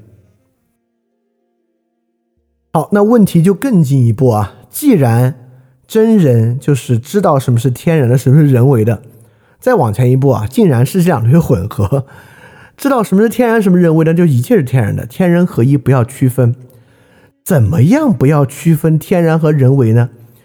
绕到最后，就这句啊，大家都听过了，就这里面包含这个“相濡以沫，不如相忘于江湖；与其欲饶而非结，不如两忘而化其道。”也就是说，这个地方啊，怎么样不去区分？一个很重要的关键是忘。也就是说，如果两个鱼啊纠结于他们之间的感情，相濡以沫，这个呢？就是人为的，怎么样不去人为呢？鱼生活在水里，只要放弃这段关系，相忘于江湖，就回到天然的状态。所以啊，这里面忘成了一个关键词，把所有后天人为的全部忘掉，就走到了天人合一的状态之中了。比如说，不要去区分饶与劫，谁是圣王，谁是坏人，两忘而化其道。忘掉这个事情，就能够复归于大道。所以说，什么是真人呢？就要知道一切际遇都是天给予的。在这个情况之下，只要悠然自保，忘记自己其他的目的和要求，就可以成为大宗师，也就是真人。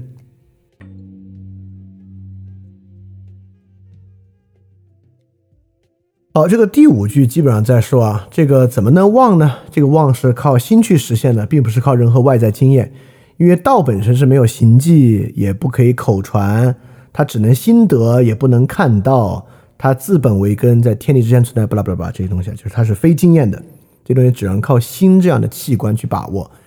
刚才我们说啊，从之前有一章开启了中国的心学传统啊，到最后我们会总结，呃，这个庄子的文章与心学的关系。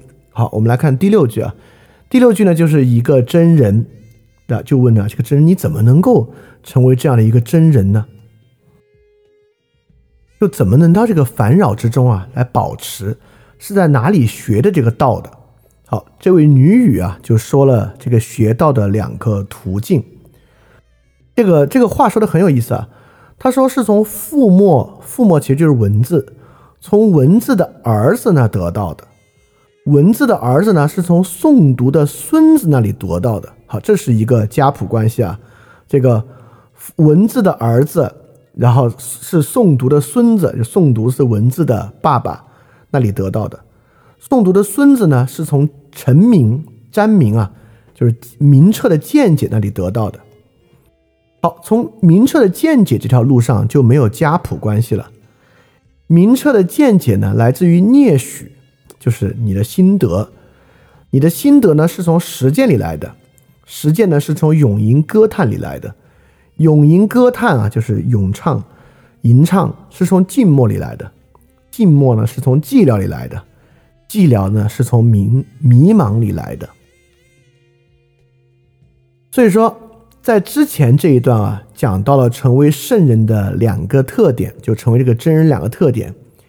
一个呢是圣人的根气，一个呢是圣人的才智。才智部分啊，当然是诵读和文字，就像我们现在学习庄子一样，是这方面是才智。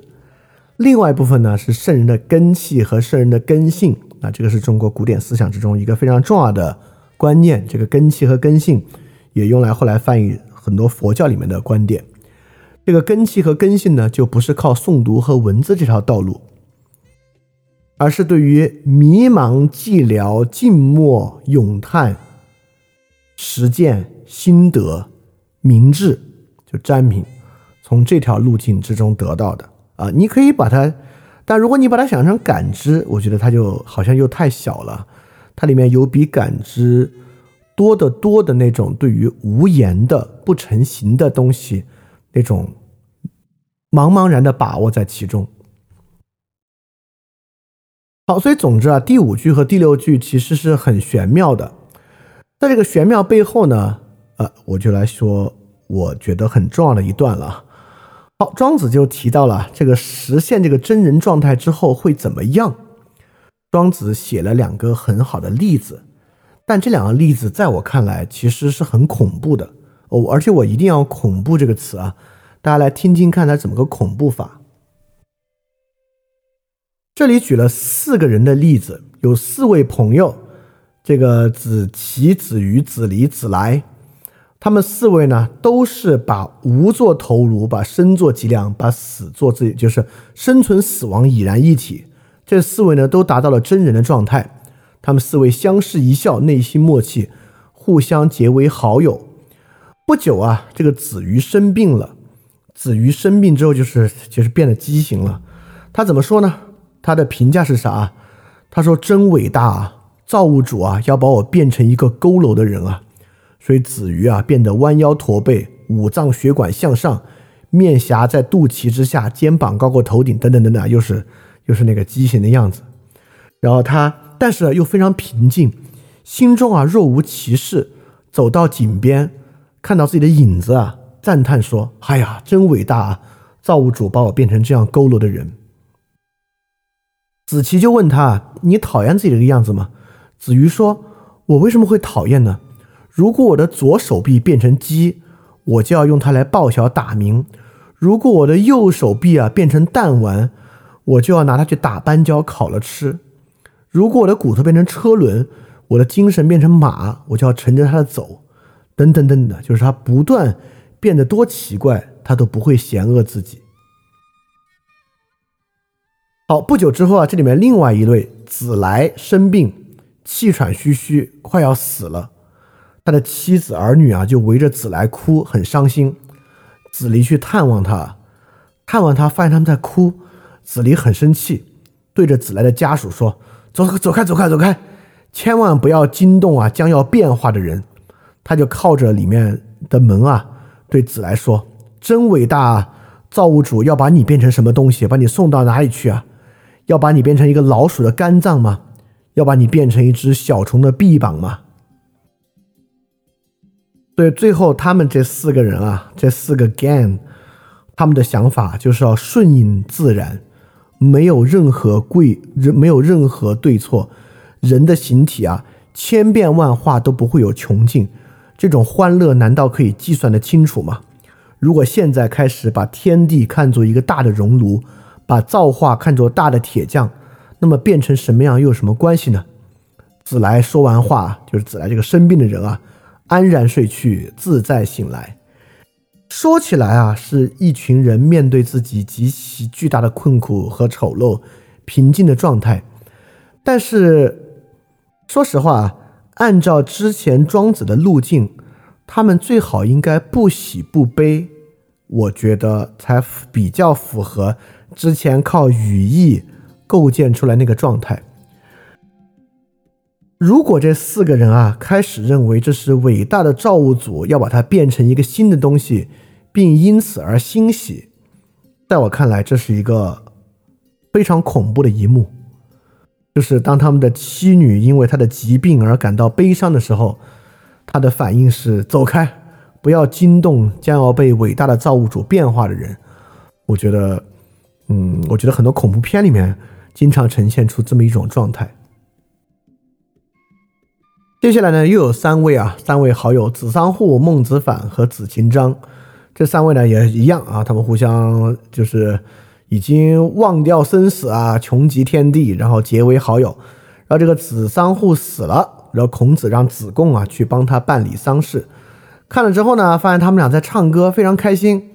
然后子贡就说：“你们对着尸体唱歌，这不合礼法吧？”然后二人看着子贡就笑话他说：“你你懂个屁的礼法。”然后子贡回去见到把。所见所闻告诉孔子啊，就说他们是什么人啊？为什么他们面对葬礼都不合理呢？他们是什么人啊？孔子就说这才是真正的高人啊！他们是由于域外之人，而我们是由于域内之人。我居然让我们这种由于域内之人去与域外之人吊丧，这是我的这个错误啊！我不该让你去。对，就是因为啊，他们让生命随着自然的循环变化。根本不去做生死的区分，逍遥游于自然境地，所以他们怎么可能拘守世俗礼节，表演给众人看呢？子贡就问孔子：“那你比较赞同哪一方呢？孔子说啊，从自然来看啊，我们就是啊在狱内受着这个人为的刑戮之人，所以说啊，我们应该追求方外之道。然后子贡就问他啊，我们要追求方位之道，怎么办呢？孔子啊就说这个相忘于江湖的道理。对这些不合于世俗之人啊，不合于世俗，因此因于自然。从自然的观点来看，他们是小人，但是他们是真正的君子。从自然的观点来看啊，就像儒家这些君子，实际上呢，才真的是小人。对这些大宗师真人们啊，就应该抛弃世俗的礼法和规范。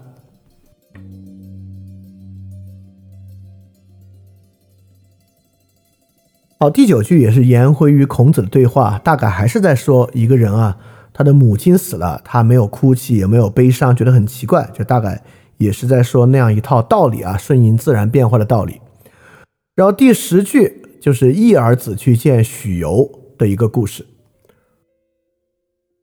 这个易儿子啊，是被饶用了这个肉刑的，用了两个肉刑，但是呢，依然还是这个逍遥放荡，无拘无束。然后这个义儿子就说他是希望这样逍遥的游于这个人世间的边缘的。许由先是否定他，就说啊瞎子是没有办法欣赏这个颜色之美好，盲人啊也无法观赏这个色彩的华丽。义儿子就说啊哎那为什么呢？因为人啊都会忘记自己过去的东西，在大道之中修炼自己啊，所以说。你怎么知道造物主不会恢复我的身体，使我形体完整来追随你呢？哎，许由就深受感动啊，说：“嗯，这确实，我觉得这个不可知啊，所以我大略略给你说说这个大道理是什么吧。这大道理当然就是自然而然，等等等等这些啊，能够超越形海。然后大宗师啊，倒数第二句和倒数第一句是最有意思的，你看。”我先总结总结啊，大宗师这一部分前面说的是啥？首先来自德充福，德充福呢就说了一堆残疾人故事啊，这残疾人特别厉害，所以人的德性呢不需要任何社会上的外在表现，真正的外在表现就是他们虽然残疾，但是非常的平静，他们不对人啊有和人的情有任何评价和判断，没有真正做什么，接受天命自然。这是道德的状态，所以大宗师就说：“那真人的关键是什么呢？就是区分什么是天然的，什么是人为的。但区分的方法是什么呢？就不要区分，天然和人为当然是合一的，一切际遇都是天给予的。要忘记自己本身的目的和要求，这个忘是一个非常重要的东西。所以看上去啊，怎么样才能够成为德充府里面那样的人呢？成为一个大宗师，一个真人。”那关键就在于忘了，怎么样可以忘记？尤其是忘记所有人为之物，就是真正成为真人的基础。那么到底什么是忘，以及是否可能忘呢？我们接下来看。好，这里到底该如何忘，就回到了这个孔子和颜回的这一步。颜回呢就给孔子说：“我进步了，怎么进步呢？我已经忘记了礼乐。”然后孔子说：“还不够。”过几天啊，颜回又说：“我进步了。”孔子说：“你怎么进步了呢？”颜回说：“我已经忘记了仁义。”还是不够，然后又见到再进步了。颜回说什么呢？颜回说：“我坐忘了，坐就是 seat 这个坐，坐下的坐，忘记的忘。”孔子就惊奇的问：“什么叫坐忘啊？”颜回就说：“我已经不在意自己的肢体，也不会想到自己的聪明，超脱了我形体的居制，免于了这个智巧和大道融为一体了。这就是坐忘。”孔子就说：“啊，和万物混同一体，没有私偏。哇，你真的成为一个圣人了。”我愿意追随你。好，这一点呢，就成为了他最终的一个点。这个大宗师真人啊，因为我们来到世上，你已经接受了你的形体，接受了世间的规范等等，所以重要的呢是反过来忘。当然，如何忘啊，就变成另外一个很麻烦的问题，我们之后说。但我现在呢，想说这个大宗师的这个结局。这个大宗师结局啊，是之前那两个恐怖故事啊，就那四个朋友和三个朋友故事的一个合体。就这里面的子，第一个故事里的子瑜和第二个故事的子桑，他们呢又成为了朋友，就到这个故事的结局。这故事结局很耐人寻味。他们俩是朋友啊，这个天上下雨，一连下了十天，这个子瑜就知道，说这个子桑估计要饿病了，所以就送饭给他吃。到子桑门前啊，听到子桑在里面唱歌，又像唱歌又像哭。然后子桑弹琴说：“这个父亲啊，爸爸呀，妈妈呀，天啊，人啊。”所以子瑜进了门说：“你怎么唱歌是这个调子啊？”子桑就说。我在想，我怎么落到这步贫穷的境地的？难道父母要我贫穷吗？天没有偏私，地没有偏私，天地怎么会单单让我贫穷呢？我追究啊，造成我贫穷的道理，但得不出决，得不出来什么原因。所以说啊，让我如此贫穷的是因为命吧？很奇怪啊，这个子瑜和子桑啊。在之前的故事里面，已经是得道的高人了，是真正的真人与大宗师，而且啊，就是在这个人就是变得奇形怪状的时候啊，依然心生喜悦之人。但是到这个地方呢，偏偏啊，又为了贫穷而悲伤哭泣，嚎啕大哭，追问其原因不得，而在屋里哭的不行。子瑜啊，就是最开始生了病，就是感叹造物主啊要把他变成一个厉害之人。子桑呢是之前死的那个，所以这应该是他们之前的故事。对大宗师之前啊说了一堆这些真人怎么好怎么好，怎么合于自然啊，怎么能够超脱生死，但大宗师最后却写了一个极其残酷的结局，就是很明显啊，这个子瑜，这个子桑啊。并没有能够超脱于他的贫穷，子桑依然因为贫穷而非常的困苦，非常的难以理解。所以这个大宗师的残酷结局该如何理解呢？我觉得这个是一个特别耐人寻味的问题啊。这个耐人寻味的问题其实就是反过来在说，庄子这么写，可能有两个原因啊。第一个原因呢是庄子非常的诚实，他知道自己前面这些啊。所谓接受生死认命的状态是做不到的。这个做不到的原因，其实我们在陶渊明身上也能看出来。陶渊明啊，就是庄子的这个门徒，接受庄子的想法，辞官回家，但是根本无法养活自己。到最后，陶渊明特别惨，只能到朋友家乞食的地步。在乞食地步之中啊，陶渊明虽然心向往像庄子一样，但最后依然无法做到，无法理解自己的贫困。这个大宗师的残酷结局啊，就像是一个预言一样，就是之后按照庄子的方法，寻求这种天地生死置之度外，追求无穷之道的人，最后面对真实的问题，其实还是没有办法去解决。或者反过来有另外一种方式理解这个大宗师的残酷结局，就说啊，怎么说呢？我我我这个是在用庄子物化的方式啊。你看，我们就可以用物化来练习一个物化，什么意思呢？就说啊，到最后你都不去评判这种心力疲惫、嚎哭是好是坏，到最后你都不去要求自己一定要装出一副特别平静的样子。你虽然贫穷，虽然认命，认命的方式可以贫穷，也可以嚎哭，这才是真正的大宗师和真人。连这个平静的表象啊，都可以放弃，融入到真正无穷的境地。自然界也吹风下雨、电闪雷鸣啊，所以自然的造物在认命的途中，在认命的过程中，又怎么不去做一种嚎哭之态呢？啊，这是另外一种解释的方法。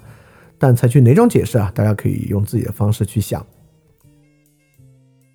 好，最后一章啊，马上就是印帝王。呃，印帝王这章比较简单，我很快把这个讲完。我们来讲总结的部分。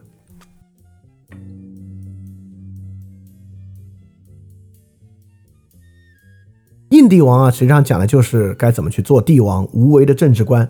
但无为政治观，印帝王，我觉得第一个故事就很有意思。第一个故事是聂缺去问王尼之前出现的人物啊，这故事很有意思。聂缺问王尼四问四不知，就是问了他四次，他四次都回答说不知道。就他问别人问题，别人四次回答说不知道。这个聂缺啊，高兴的跳了起来，就说太好了，我问他四次他都不知道，确实啊。之前的问题中问他四次，你知不知道？对方都说不知道。而不知道呢，就是我们说那个，就是你不是不可知论，是不知是否可知论。他可能就因此高兴吧，所以他就去走过去要把这个结果告诉一个叫蒲一子的人。蒲一子的人说：“你现在才知道这个道理吗？就是要这个超脱外物，安适舒缓，逍遥自在。所以说啊，他根本不去受到任何外物的牵累，也不会去受到是否知道这个问题的牵累，这才是真正的无为。”所以我们可以想象啊，老子认为帝王应该怎么样呢？应该反其道而行之，对吧？帝王确实应该无为，确实应该行无为的教化，但中间也有很多这个反者道之动的部分。庄子啊，并不是倒转是非，庄子在倒转有无。所以从这个角度来讲，庄子在这个相对主义和虚无的境界上，比老子要走得更远。在老子那里啊，知道是很重要的，知道反者道之动和知道无为都很重要。在庄子这里，知道不重要，不知道是比知道更好的一种状态。好，第二个故事啊，大概也是在讲这个如何执政。就说啊，这个天下圣人治理天下，老百姓任人各尽其能就行了。鸟儿都知道比躲躲避这个弓箭的伤害，鼹鼠都知道深藏在洞中，所以人还不如这俩动物吗？你让人自己去做就行了，你不需要额外去做什么。但说实话，我觉得这个话很没有道理啊。那自然界，那鸟也被老鹰吃，动物也被其他动物吃。你不去管理人，不额外做什么，人之间就会相互攻伐。当然，站在庄子角度啊，如果你已经超脱物外，看淡生死，那自然人与人之间攻伐也并不会让你有更任何牵挂吧。对第四句和第五句啊，就是这个天根碰到无名人，问无名人的故事，和杨子见老丹。去问老丹，大概也是在说无为而治的事情啊，就圣人治理呢，行无为之治啊，这个我就不多说了。好，这个无为政治的功效，这部分都不多说啊。就是第五句其实是个很有意思的故事啊，有一个巫婆能够占卜，但是有一个更厉害的人啊，就是胡子。这个巫婆给胡子看相，胡子四次戏耍这个巫婆，能够任意改变自己的气，最后把这个巫婆吓跑了。一个超能力故事啊，这个我们就不说了。那反正最后呢，最后这两句啊，印帝王的就是说这个无为之治的厉害，包括气绝求名啊，气绝智谋啊，气绝专道啊，气绝智巧啊，包括印帝王最后啊，也是庄子那篇最后一个故事，就是讲的这个混沌啊，被人凿开七窍而死的故事。就南海帝王、北海帝王，他们跟混沌啊，经常就是跟他们交朋友很好，他们为了报答混沌对他的美意美意啊。就说人都有七窍啊，我我们的七窍，然后呢，他们就帮混沌凿出七窍，一天凿一窍，到第七天的混沌就死了。这当然是在说人为很危险，就是要保持原初的混沌状态，需要用人为呢凿开这个孔窍来产生这个人为的后果，其实是很危险的。在说这个事儿，所以整个印帝王呢，其实在说无为很好，无为呢，无为政治是最好的无为，而且这个比起老子啊。确实是一种更加根本的无为，主要就在说这个道理。然后我现在来总结一下，尤其是要总结心这一部分啊，就是什么是中国传统的心学？呃，这个心学是中国传统与今日之心理学接壤的部分，所以我们要看为什么心理学在中国攻城拔寨啊，与庄子所发展出的心学传统其实是有关系的。翻转电台需要你的支持啊！因为之前有长期以来啊，一直四年以来支持我的一个大额捐赠人，我跟他的捐赠期限到期了，所以现在呢，我要来看翻转电台啊有没有可能自己造血，可持续的继续发展下去。但是翻转电台呢会继续保持非知识付费模式，不管是电台节目、文章、知识社群都保持全免费的模式，也不需要接广告或者做定制节目的方法，能够保持独立的运营。所以，在这个背景之下，需要大家的支持捐赠。希望饭店呢这个创作机制可以保持下去。如果运气好啊，钱多于我自己的生活所需，它还会用于做事侠创作机制本身的创作补贴。所以说，特别希望你通过 Pay 创和爱发电这两个平台赞助。如果你需要知道 Pay 创和爱发电的地址，请去 Show Note 之中看。好，谢谢大家了。